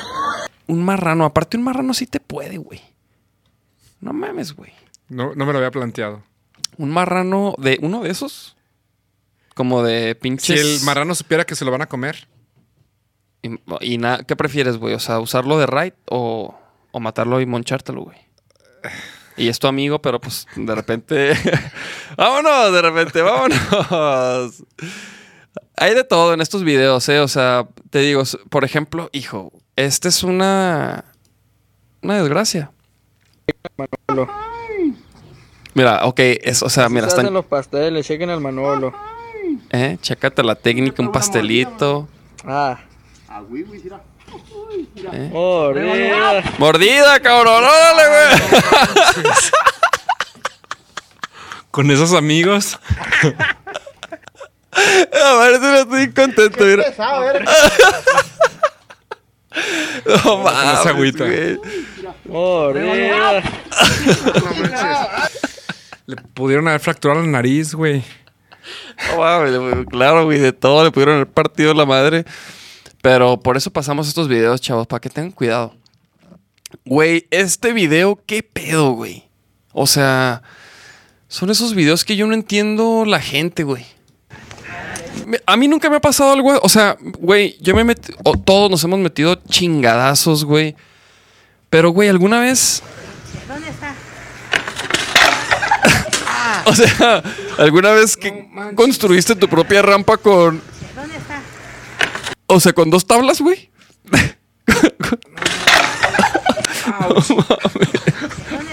No mames, güey. Ay, Se güey. desplazó algunos centímetros con la frente todavía. No mames. Sí, aparte, ajá, hizo como breakdance con la cabeza. Mira. Güey, me siento culpable de reírme. No, no, no, güey. O sea, si el que lo grabó. Fíjate, te, te voy a decir por qué no te puedes sentir culpable. Imagínate el güey que lo grabó, güey. Ese güey lo subió, güey. O sea, ese güey le valió madre. Ahora, este video ni siquiera me acuerdo de qué se trata, güey. Ah, ya, güey. Güey. Ay, güey. O sea, es lo que te digo. ¿Qué pedo con estos? O sea, el vato, guacha, güey, graba este pedo. Va a dar una vuelta. Ay, cabrón, güey. No, no, no. Y se ve la sombra del que está grabando, ¿eh? Ahí se ve la sombra del que está grabando, ¿eh? Ahí se ve la sombra como que... Digo, no hay pedo, deja así. No, no mames, güey. No mames, qué chingadazos. Güey, hablando de chingadazos. eh, o sea, vimos unos chingadazos, o sea, voluntarios, güey. Ajá. ¿Sí me entiendes? Ellos se Eh, eh, arriesgaron, ¿no? Esto, o sea, el único error que cometieron aquí, pues, es estar en el lugar equivocado, en el momento equivocado. Estamos viendo aquí, güey. No quiero ver. No, no, pues es, es un clásico, es un clásico pen- penalti, ¿no? Pena máxima. Este. ¡Ah! Oye, ese batillo del final. Ese, batillo del final. Sí, lo, sí vio su compa así como que verga, qué pinche balonazo. Aparte, güey, porque están todos parados ahí, güey. Mira. Mira. Y la verdad ese batillo. ¡Ay! No manches. Son las joyas. Son las joyas del Facebook, chavos. A ver, espérate este video, qué pedo. Güey, no- encontré un- De repente encuentro. O sea, seguir uno tras otro, güey. Uno tras otro. Pero Este es, este video es, es para que tengan cuidado, chavos. Vean dónde estacionan su carro. Que la grúa no se los lleve. Porque si no, pues si. Digo, si te lleva la grúa, siempre puedes hacer esto, güey, ¿no?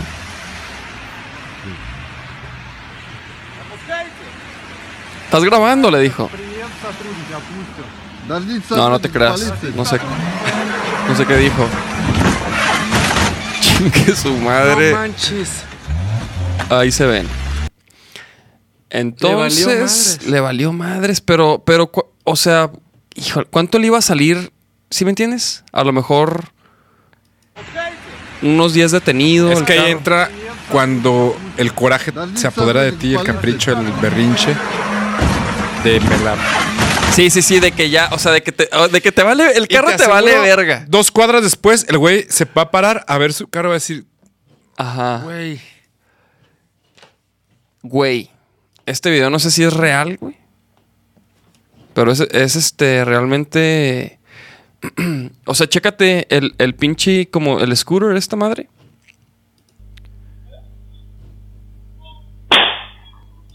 Mira, ve. Truena y luego va el ruco, lo desconecta.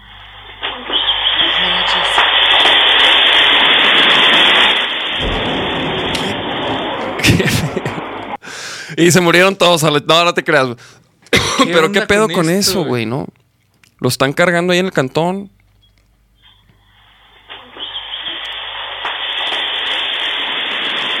Es que es lo malo de comprar en abonos facilitos, güey. O sea, te venden cada fregada. Es, yo, mira, es lo que yo digo, güey. Estos videos son para hacer conciencia. Hay que buscar bien, hay que buscar productos buenos, chavos. Nunca sabes, este, la piratería está cabrona. Y por ejemplo, esta ruca, este, no- nada que ver la piratería, güey, pero hay que tener cuidado con los caballos. Ay, güey, el Julio César Chávez. ¿Listo? Oh, Sí le hallas. bajando la comadre. No se vaya a caer ¿eh? porque...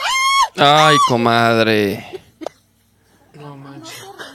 Aparte, aparte, chécate, la comadre se queda, este, parece que se murió, güey. Mira. Bajando la comadre. No se vaya a caer ¿eh? porque... Y luego, mira.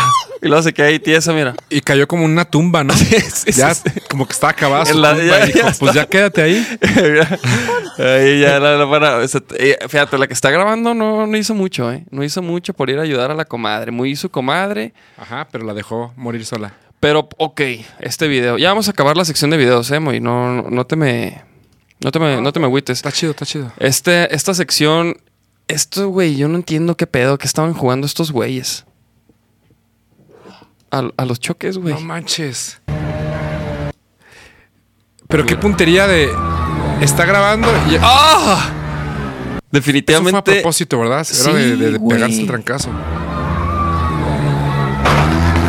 ¿Y hay quien gana el que tenga la moto funcionando todavía? No, pero mira, si te fijas, güey, como que chocan y luego mira, ¿qué pedo? O sea, Como que sí fue accidental. como ¿verdad? que como que fue un pedo de no me quito y luego, ¿qué pedo? O sea, y, no, o sea, sí, ajá, o sea, como que no, no, no iban así, vamos a chocar, güey. Ah, Pero, pero, pero curiosamente había alguien grabando justo al momento. curiosamente había alguien grabando el, el encuentro, güey. Hijo, güey. Ok, este video, este video es, es, es lo de hoy. El freno delantero. Y su importancia. ¡Ay, Dios mío, güey! Ah, cabrón. Pero fíjate, este güey caía toda madre, güey. Dentro de lo que cabe. Uh, qué pedo, güey. Eh, O sea, mira. Pues no, no se ve si realmente pierde los dientes o. No, sí se da un trancazo en la cara, ¿eh? O sea, no se ve, pero Puede, ok, puede que sí sea un haber trancazo en la cara. Puede dientes, que sí. nariz y todo. No, pero mira, ¿sabes quién sí se dio un trancazo en la cara? Esta morra, güey. ¿Tiene sonido esto? No, ok. No, abrió el portón, todo bien, reversa, hay que cerrar. Ciérrale. Mm, ¿Qué está pasando? ¿Está atorado? ¿Qué pedo? Jalo, mm, ¿Le jalo? ¿Qué? A ver. ¡Ah! ¡Ah! ¡Ah! ¡Ah! ¡Ah! ¡Ah! No inventes. Ay, Dios mío. Y luego ahí se ve y luego, mira, ahí la sacan. No le pasa nada, güey. Ahí la sacan. Es una. No, no pasa nada, chavos. Todo bien. La ruca está bien. Este ¿Estás segura que no le pasó nada? ¿Estás seguro que no le pasó nada? O sea, pues sí. No, mira, pues ahí No se sale, güey. Mira, te voy a ser honesto, güey. Me preocupa más este camarada, güey. Me preocupa más este camarada que está orinando en la vía pública, güey. Intoxicado. Ese nivel de dobladez. No, en Barcelona, ¿o dónde es? Y mira, Ahí la cabeza. Eh, mira, mira, mira, y no sabe ni dónde está, güey. Ya terminó, ya terminó de mear, no sabemos, güey. Pero me preocupa más porque. ¡Oh! ¡Oh! ¡Sus miados! Sí, cayó en sus miados. Y, los y ahí seguramente mea mucha gente, güey. ¿Estás de acuerdo? Fíjate lo que es el alcoholismo. El güey quería seguir bebiendo. Bueno, chavos, y eso fue todo por la sección de videos. ¿Y qué te parecieron, güey? ¿Sí te, sí te gusta ver ese tipo Eres, de contenido? eres- de eres repente? muy cruel. ¿Sí se te hace? Ah, algunos están chidos, sí. Güey, es Hay otros que- que fue así como de, ah. Sí, no, obviamente, Chingados. obviamente, pero pues, güey, es lo que. La, la regla es: si el cabrón que lo grabó lo subió, güey, es porque no hubo pedo, güey. Está vivo y no le pasó nada y así, ¿no? No, no te creas, pésima. Pésimo, pésimo método. Eso quieres pensar. Eso quiero pensar. O sea, ma- o sea, obviamente no pongo videos, güey, de viol- violencia extrema. Este, ni chingazos, ni nada. Bueno, algunos. algunos Eh, chuscos. Eh, tranqui, no te estoy juzgando, güey. Algunos no. chuscos. Hemos puesto unos, güey. Es que, güey, hay todo- más bien momentos este, raros, güey, ¿no? Es lo que me gusta, es lo que me intriga, güey. Momentos. ¿A ti te han grabado algo que digas, güey, ojalá que nunca salga? Como es una caída. Algo Salió, sí, pero sí salió, güey. No manches. Sí, güey. sí, pues me caí del escenario, güey. Es más, mira, deja ver si- Ah, si. en aplicaste la. Juan Gabriel. Pues más o menos, güey. O sea, me caí del escenario. Este. Mira, híjole, es que ni, ni me acuerdo si lo subimos a YouTube. A ver. Que se haga viral, órale. No, es que lo, lo subimos a Facebook, güey. Ah, pero esto es en YouTube. No, no, no, no. ¿En dónde estabas tocando? Estábamos en Canadá, güey. Con Vaquero Negro. con Vaquero Negro y estábamos tocando en una onda del...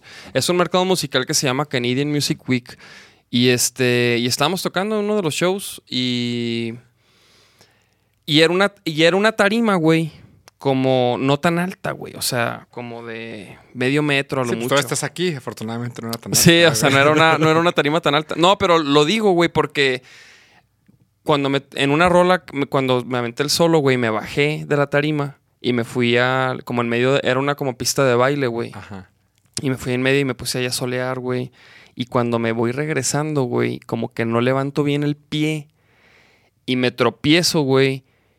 Y pateé un vaso que tenía ahí y como par- po- por, no, por, o sea, por evitar que se chingara la guitarra, la jalo para arriba y me pegué aquí en la ceja. No y me, manches. Y me abrí aquí, güey. Y no me di cuenta, güey. No, aparte, güey. O sea, con la euforia del rollo, así como que. no, y aparte como que iba, acababa de terminar mi solo, entonces hay, había, hay como un pequeño descanso antes de que entre otra vez la rola, vaya. Ya. Entonces, no, o sea, me pude como reincorporar sin pedos, no, no tuvo que parar nada, güey. Pero sí me metí un chingazo, güey. Y lo grabó el Frankie. Frankie el bataco de Ah, Trocker, ya, porque ya. Trocker estaba también haciendo el Canadian Music Week. Oye, ahora que dices eso, ¿has visto videos de cuando. veces- Ya ves que hay grupos que se avientan la guitarra así que la hacen girar Ah, sí, o, sí, los, o los claro, bajos? Claro. Y videos en los que se dan, que les dan, pero de lleno en las, así que a sus Sí, güey, que le dan al otro, güey. No, no, no, no. Yo no, no, esos no, no, ponemos esas No, cosas no, aquí, no, güey. esas cosas no las ponemos Ah, aquí, esas güey. cosas no. Oye, güey, oye, güey, ¿y qué pedo, güey? Este, se llama Dave se dio en la madre. ¿Ah, sí? ¿En Ah, dónde? ¿te, dije, ¿Te dijo alguien? Sí. Que te, que te compartan el link. A ver, pongan el link. Alguien, alguien ya se puso ahí a hacer su tarea, güey, de buscarlo. ¿Dave se dio en la madre? Se da en la madre. Es que sí lo subimos, güey. Ah, sí es este, güey. Ok, entonces, lo que pasó, güey, fue que me, me bajé ahí porque eh, era como la pista, güey. Y toda la raza, que digo, no es como que había un chingo de raza, pero la, la- la- la gente que estaba, estaba como a la vuelta, güey. Entonces yo me bajé ahí, pues como que, órale, cabrones, ¿no? Esta es una edición que hicieron nuestro crew de diseño en aquel entonces, güey. Ok. Y este es el video que grabó Frankie, güey.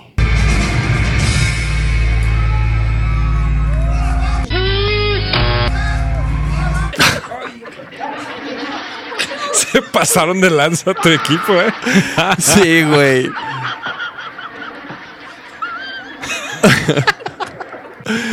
Entonces sí, güey. Y ahí, mira, ahí yo levanté la guitarra ¿Qué diste y me pegué en la ceja, güey. Pero no me di cuenta como hasta después que sentía sudado y, te y abriste. y tenía- Ah, me, abrí un poco, güey. O sea, no estaba así como. Pero sí me estaba saliendo poquita sangre que. Que yo creía que era sudor, güey. No manches. Pero mira, sí es cierto, ahí está como Dave se parte la madre. Sí, eh, ya sabía que por ahí andaba, güey. Por ahí andaba. Pero sí, cabrón. O sea, pero güey, pues cuando pasó eso, la neta, sí dijimos, güey, hay que. Porque también el vocal Nacho, güey, se partió la madre, güey. En, estábamos tocando en una prepa y este, y el, como que la tarima esa, el escenario, pues era como que de do- dos niveles, como que la batería y luego como que el- otra parte un poco más abajo. Y este güey estaba arriba y brincó de arriba para abajo, que no era mucha la altura, güey. Pero una, pero la tabla, güey, se hizo así como.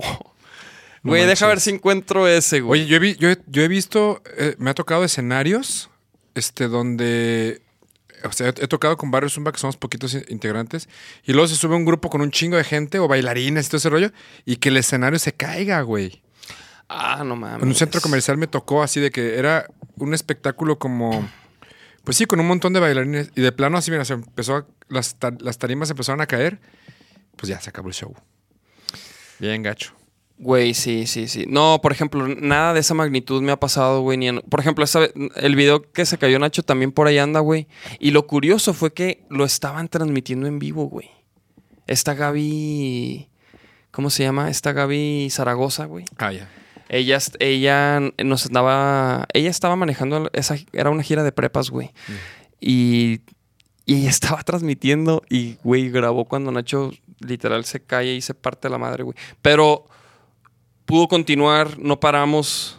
Como que, como que yo vi que se cayó y este y seguimos tocando y, y lo vi que como que siguió cantando así este, ¿Desde el suelo? desde el piso, güey, y ya es como que se reincorporó y pues ya, güey, ni pedo, ¿no? Pero este a ver, güey, ya están haciendo spam y hater, dicen por aquí. A ver. Saludos al Rodolfo, a huevo, ya llegué a dar rating. el Rudolf. Rudolf, ¿el ingeniero? Ah, qué chido. El pinche Rudolf, saludos Chido, al. Rudolf. Mucho, mucho sin verlo, ¿eh? Sí, sí, yo también compa. fíjate que tengo rato que no veo el pinche Rudolf. Buena onda. Este- Muchas historias también. Oye, ¿y qué pedo? Entonces, y para este año, güey, y para el futuro, ¿qué pedo, güey? Dices que tienes, bueno, no, lo dijimos hace rato, güey, afuera de, de, o sea, no estamos transmitiendo, pero me habías dicho que, que tenías tiempo que no tocabas en vivo, güey. Sí, fíjate que eh, dejé de tocar con Barrio Zumba. Eh, sucedió que en 2015 llegó una demanda por la cuestión del nombre, la palabra Zumba y una marca que se llama Zumba Fitness, el- todo ese rollo del ejercicio. ¿De dónde, güey? Este es una marca, el güey, el dueño es colombiano, se llama Beto Pérez. Y bueno, el proceso duró años. eh, el año pasado ganamos y eh, en el INPI pues nos dio como la, la razón, pero se llevaron la demanda a otro nivel, a tribunales federales y toda una historia. Y eso es lo que está muy loco, que aunque tenía la marca registrada, eh, aún así fue bien difícil este, mantenerla por pues, cuestiones legales, ¿no? Entonces, recomendaciones que registren sus marcas y, y tengan mucho cuidado de ese rollo, porque aún la marca registrada y fue, fue todo un show. Órale, güey. Pero el punto es que dejé de tocar desde 2015. Aunque no tenga que ver como el rubro, güey. O sí tiene que ver. Es que son por clases. Estaba registrada en la clase, es la clase 41 de espectáculos y, y todo ese rollo. Entonces está como en esa área de, del espectáculo. Pero entonces cuando llega la demanda dos- 2015 yo dejé de tocar, empecé a bajar como el nivel de tocadas y demás porque no sabía qué iba a pasar. Y fue un proceso larguísimo, de cuatro o cinco años. Entonces eh, me empecé a dedicar totalmente a la cuestión de producción publicitaria, eh, música para gobierno, música de comunicación política, marcas y todo ese rollo. Pero la neta es que extraño muchísimo eh, cantar con, con mis, con mis compas. De hecho, te dije, ¿no? Que iban a venir este mis amigos Ajá. con los que toqué en Sí, los sí, últimos que- años con Barrio Zumba. Sí, que ese podcast luego hay que hacerlo. güey. Sí, es un saludo para Hugo y para, para Alfred. Ahí se, que- Alfredo se conectó hace rato, güey. Ah, qué chido, qué chido, qué chido. Lo ignoramos, pero sí Este, se conectó. no, ahí, déjalo. Ah, no te creas. No, no, la verdad es que güey, he, he compartido con ellos cosas bien chidas, o sea, y, y so- y son este, mis amigos, ¿no? Mis compañeros de, de- de escenario, de música, y, y la verdad es que es como no importa el nombre, no importa si no es Barrio Zumba, no importa cómo sea, este, he recibido su apoyo, este, su amistad, este, y es para mí es algo súper chido, ¿no? Eh, saber que cuento con ellos. Y es que cuando estoy tocando en un escenario y, y- y puedo compartir ese espacio con mis amigos, no manches, o sea, es algo súper chido, ¿no? También ser como fan de, de- de tus compañeros y hay momentos en que disfrutas lo que están haciendo en ellos y este y a mí se me pone la piel chinita. O sea, yo cuando estoy en un escenario me provoca algo que ninguna otra situación me lo provoca. O sea, es una sensación increíble y como que esa es mi búsqueda, ¿no? Y tengo tiempo que no lo, no lo experimento. Mira, ahí puso el Alfred Culeros. Güey, Alfred. Chido, compa. eh, Güey, yo quiero que Alfred venga al podcast, güey, también. Sí, o sea, sí, y la neta, lo, lo que decíamos, güey, este. Ahora que pues van a retomar y eso, ¿no? Este. Para que le caigan los tres, güey. Sí, estaría bien chido. La neta es que yo quiero, yo quiero regresar a los escenarios, pero, pero la verdad es que quiero que sea con ellos, ¿no? Con mis amigos. Y, y pues sería hacer, hacer la música que, que, que ahora estoy haciendo, ¿no? Eh, como solista, pero eh, en compañía de mis amigos. Eso es increíble. Claro, güey. Sí, sí, sí. Obviamente es, es también lo chingón de la música, güey. Como la, la, la familia que se hace, güey. Es, es otra familia, güey. Es literal, güey. Tu banda, güey. Sí, Está- hemos sea- viajado muchísimo, este, hemos tenido conciertos memorables, ¿no? Que guardas.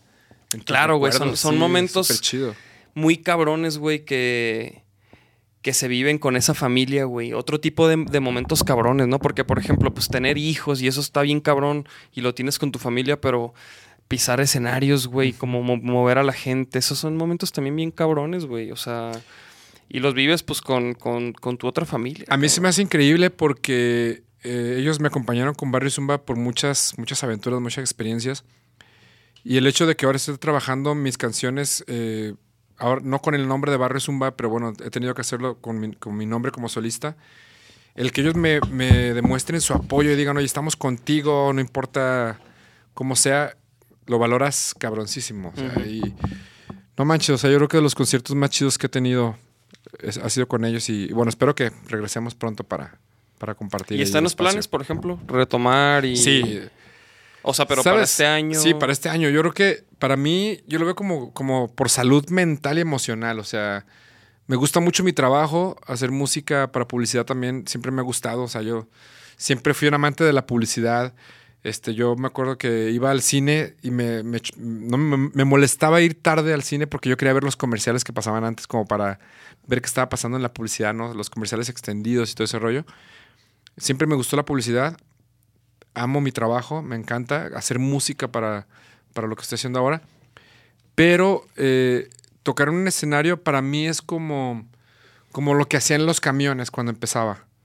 Es estar eh, comunicándome con la gente de forma directa. El escenario es como la forma más mirar a los ojos al público, tocar eh, una canción que escribiste, compartirles ese mensaje. Es como no existe nada que se le compare. Entonces sí, es estoy una de búsqueda. acuerdo. Estoy de acuerdo, güey. O sea, sí, o sea, mover a la gente con tus rolas, güey, ¿no? Híjole, güey. Esa es la pinche gloria, güey. La neta. Sí, yo. eh, Eso es lo que yo también persigo, güey, como músico, güey. O sea, mover a la gente con, con mi música, con nuestra música, pues, ¿no? De vaquero negro, güey. Claro. Eso es lo que te hace sentir cosas que no vas a sentir en cualquier cosa, güey. Es único. Es único, exactamente, güey. Este, ¿y qué pedo, Moy? ¿Tus redes sociales? ¿Qué show? ¿Qué estás manejando ahorita, Eh, güey? este, en todas las redes sociales me encuentran como Moy Barba MX. Así me encuentran en Instagram, Moy Barba MX, en Facebook igual, Moy Barba MX, YouTube. Eh, y bueno, en Spotify también este, tengo mi perfil, Moy Barba, en donde pueden encontrar por lo pronto dos canciones, pero estamos pues en los planes de subir otras canciones para empezar a subir material y, y formar pues un bloque de canciones que podamos tocar en vivo muy pronto. Pues, güey, cuando hagan ese pedo, cuando lo tengan planeado y ya lo quieran sacar, hacemos Buenísimo, un episodio gracias, y le caen el Alfred, le cae Víctor, que ahí está también Sí, Víctor conectado. Víctor Hugo. Eh, Alfred dice, el Moy es mi vieja, no sé qué se refiere. este, Sí, Toño ese- Aguilar- ese es Alfred, no podía. Toño Aguilar dice, ¿y el movimiento naranja, Moy? ¿Qué pedo con el Pues, movimiento naranja? pues ahí sigue su rollo, ¿no? Sí, ¿no? Yo hago mi música para publicidad y. si te hablan, eso, pues... eso, eso es un producto que se hace para una marca, para una institución y yo entrego una canción y ese es un trabajo, ¿no? Es una, es una forma de. eh, no sé, es, es, es, es- es Pues es una, es una forma de vivir, güey. Y, es, y, y la neta es un talento que tú tienes, güey. Porque no cualquiera puede hacer música para este tipo de cosas, güey. No cualquiera lo puede hacer, güey. Es la lo que realidad. me güey. gusta, ¿no? Entonces puede ser, está Movimiento Naranja, eh, el partido que es un cliente, así como en este momento estoy haciendo una canción, bueno, ya se, ya se, ya se terminó, para los preolímpicos, para la selección mexicana rumbo a Tokio 2020. O sea, estamos haciendo muchas cosas. Qué chingón para eso, güey. eventos deportivos y demás. Pero ese es como mi trabajo, algo que disfruto mucho, algo que me encanta, me encanta hacer. Pero también está esa- otra faceta como artista que es estar en un escenario eh, y compartir mi música con mis amigos a, a todo el mundo, ¿no? Güey, pues la neta qué chingón, güey. Y ya sabes que aquí, pues te deseamos lo mejor, güey. Aquí tienes tu pinche casa. Qué chido, gracias. Este, gracias por caerle, güey. Güey, se, La se me hizo súper chido cuando me invitaste. Chingón. No, güey. Mira, aquí estamos compartiendo Y el también espacio. Alfredo y también Víctor, güey. Quiero que le caigan, queremos que le caigan. Y también por separado, no nomás con Moy. Que de sea- hecho ellos me etiquetaron en una publicación tuya, y entonces sí, como que nació todo este rollo. De y- hecho, a- de ahí, así nació De este rollo. Creo que fue Víctor. Este. Y, de- y decidimos invitarte. Estos cabrones no pudieron venir hoy, güey. Nacho anda. Nacho trae una infección estomacal, güey, con la que ha estado batallando ya, la neta, desde hace tiempo, güey. Pero como que no sabía qué tenía. De repente comía pollo y se intoxicaba, güey. Aunque el pollo no estuviera a malo. lo mejor va a ser una alergia a algo, ¿no? El compa. Yo creo. Yo, mira, yo no Pues soy doctor. compa. Yo siento que es tifoidea, güey. No, no sé, no sé, güey. Este. Pero ahí está, dice Toño, chingón, muy produces cabrón. Muchas gracias, muchas gracias. Este, carnales, pues muchas gracias por sintonizar. Nos vemos próximo episodio. Y este viernes que viene, este viernes de esta semana, sale nuestro álbum Inmortal en todas las plataformas para que se lo chequen. Ya sacamos, como te decía, güey, desde el 2018 venimos sacando rolas como El Pantera, Cuántos dedos ves, esta que estamos oyendo, que es la de Fuera de Control. Pero hay dos rolas inéditas que no han oído para que las chequen. Y pues, cabrón, gracias por escuchar, gracias por sintonizar a este podcast, muy gracias por caerle. Felicidades por el estreno y bueno, estamos en contacto en las redes sociales. A huevo, pues ya está, chavos. Nos vemos a la próxima. Y pues ahí estamos, gracias. yo, Vámonos. convertirme en una víctima y perder el control. Adicto a las pastas, adicto al alcohol, haciéndome daño, adicto al dolor.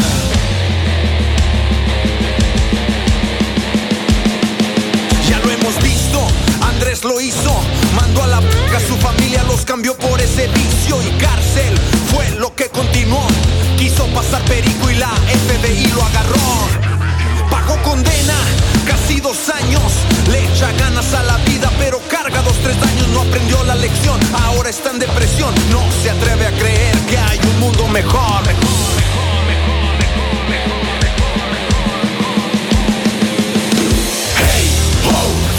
Control, así me siento. Y no me arrepiento, digo, hey, oh, fuera de control, así me siento. Y no me arrepiento.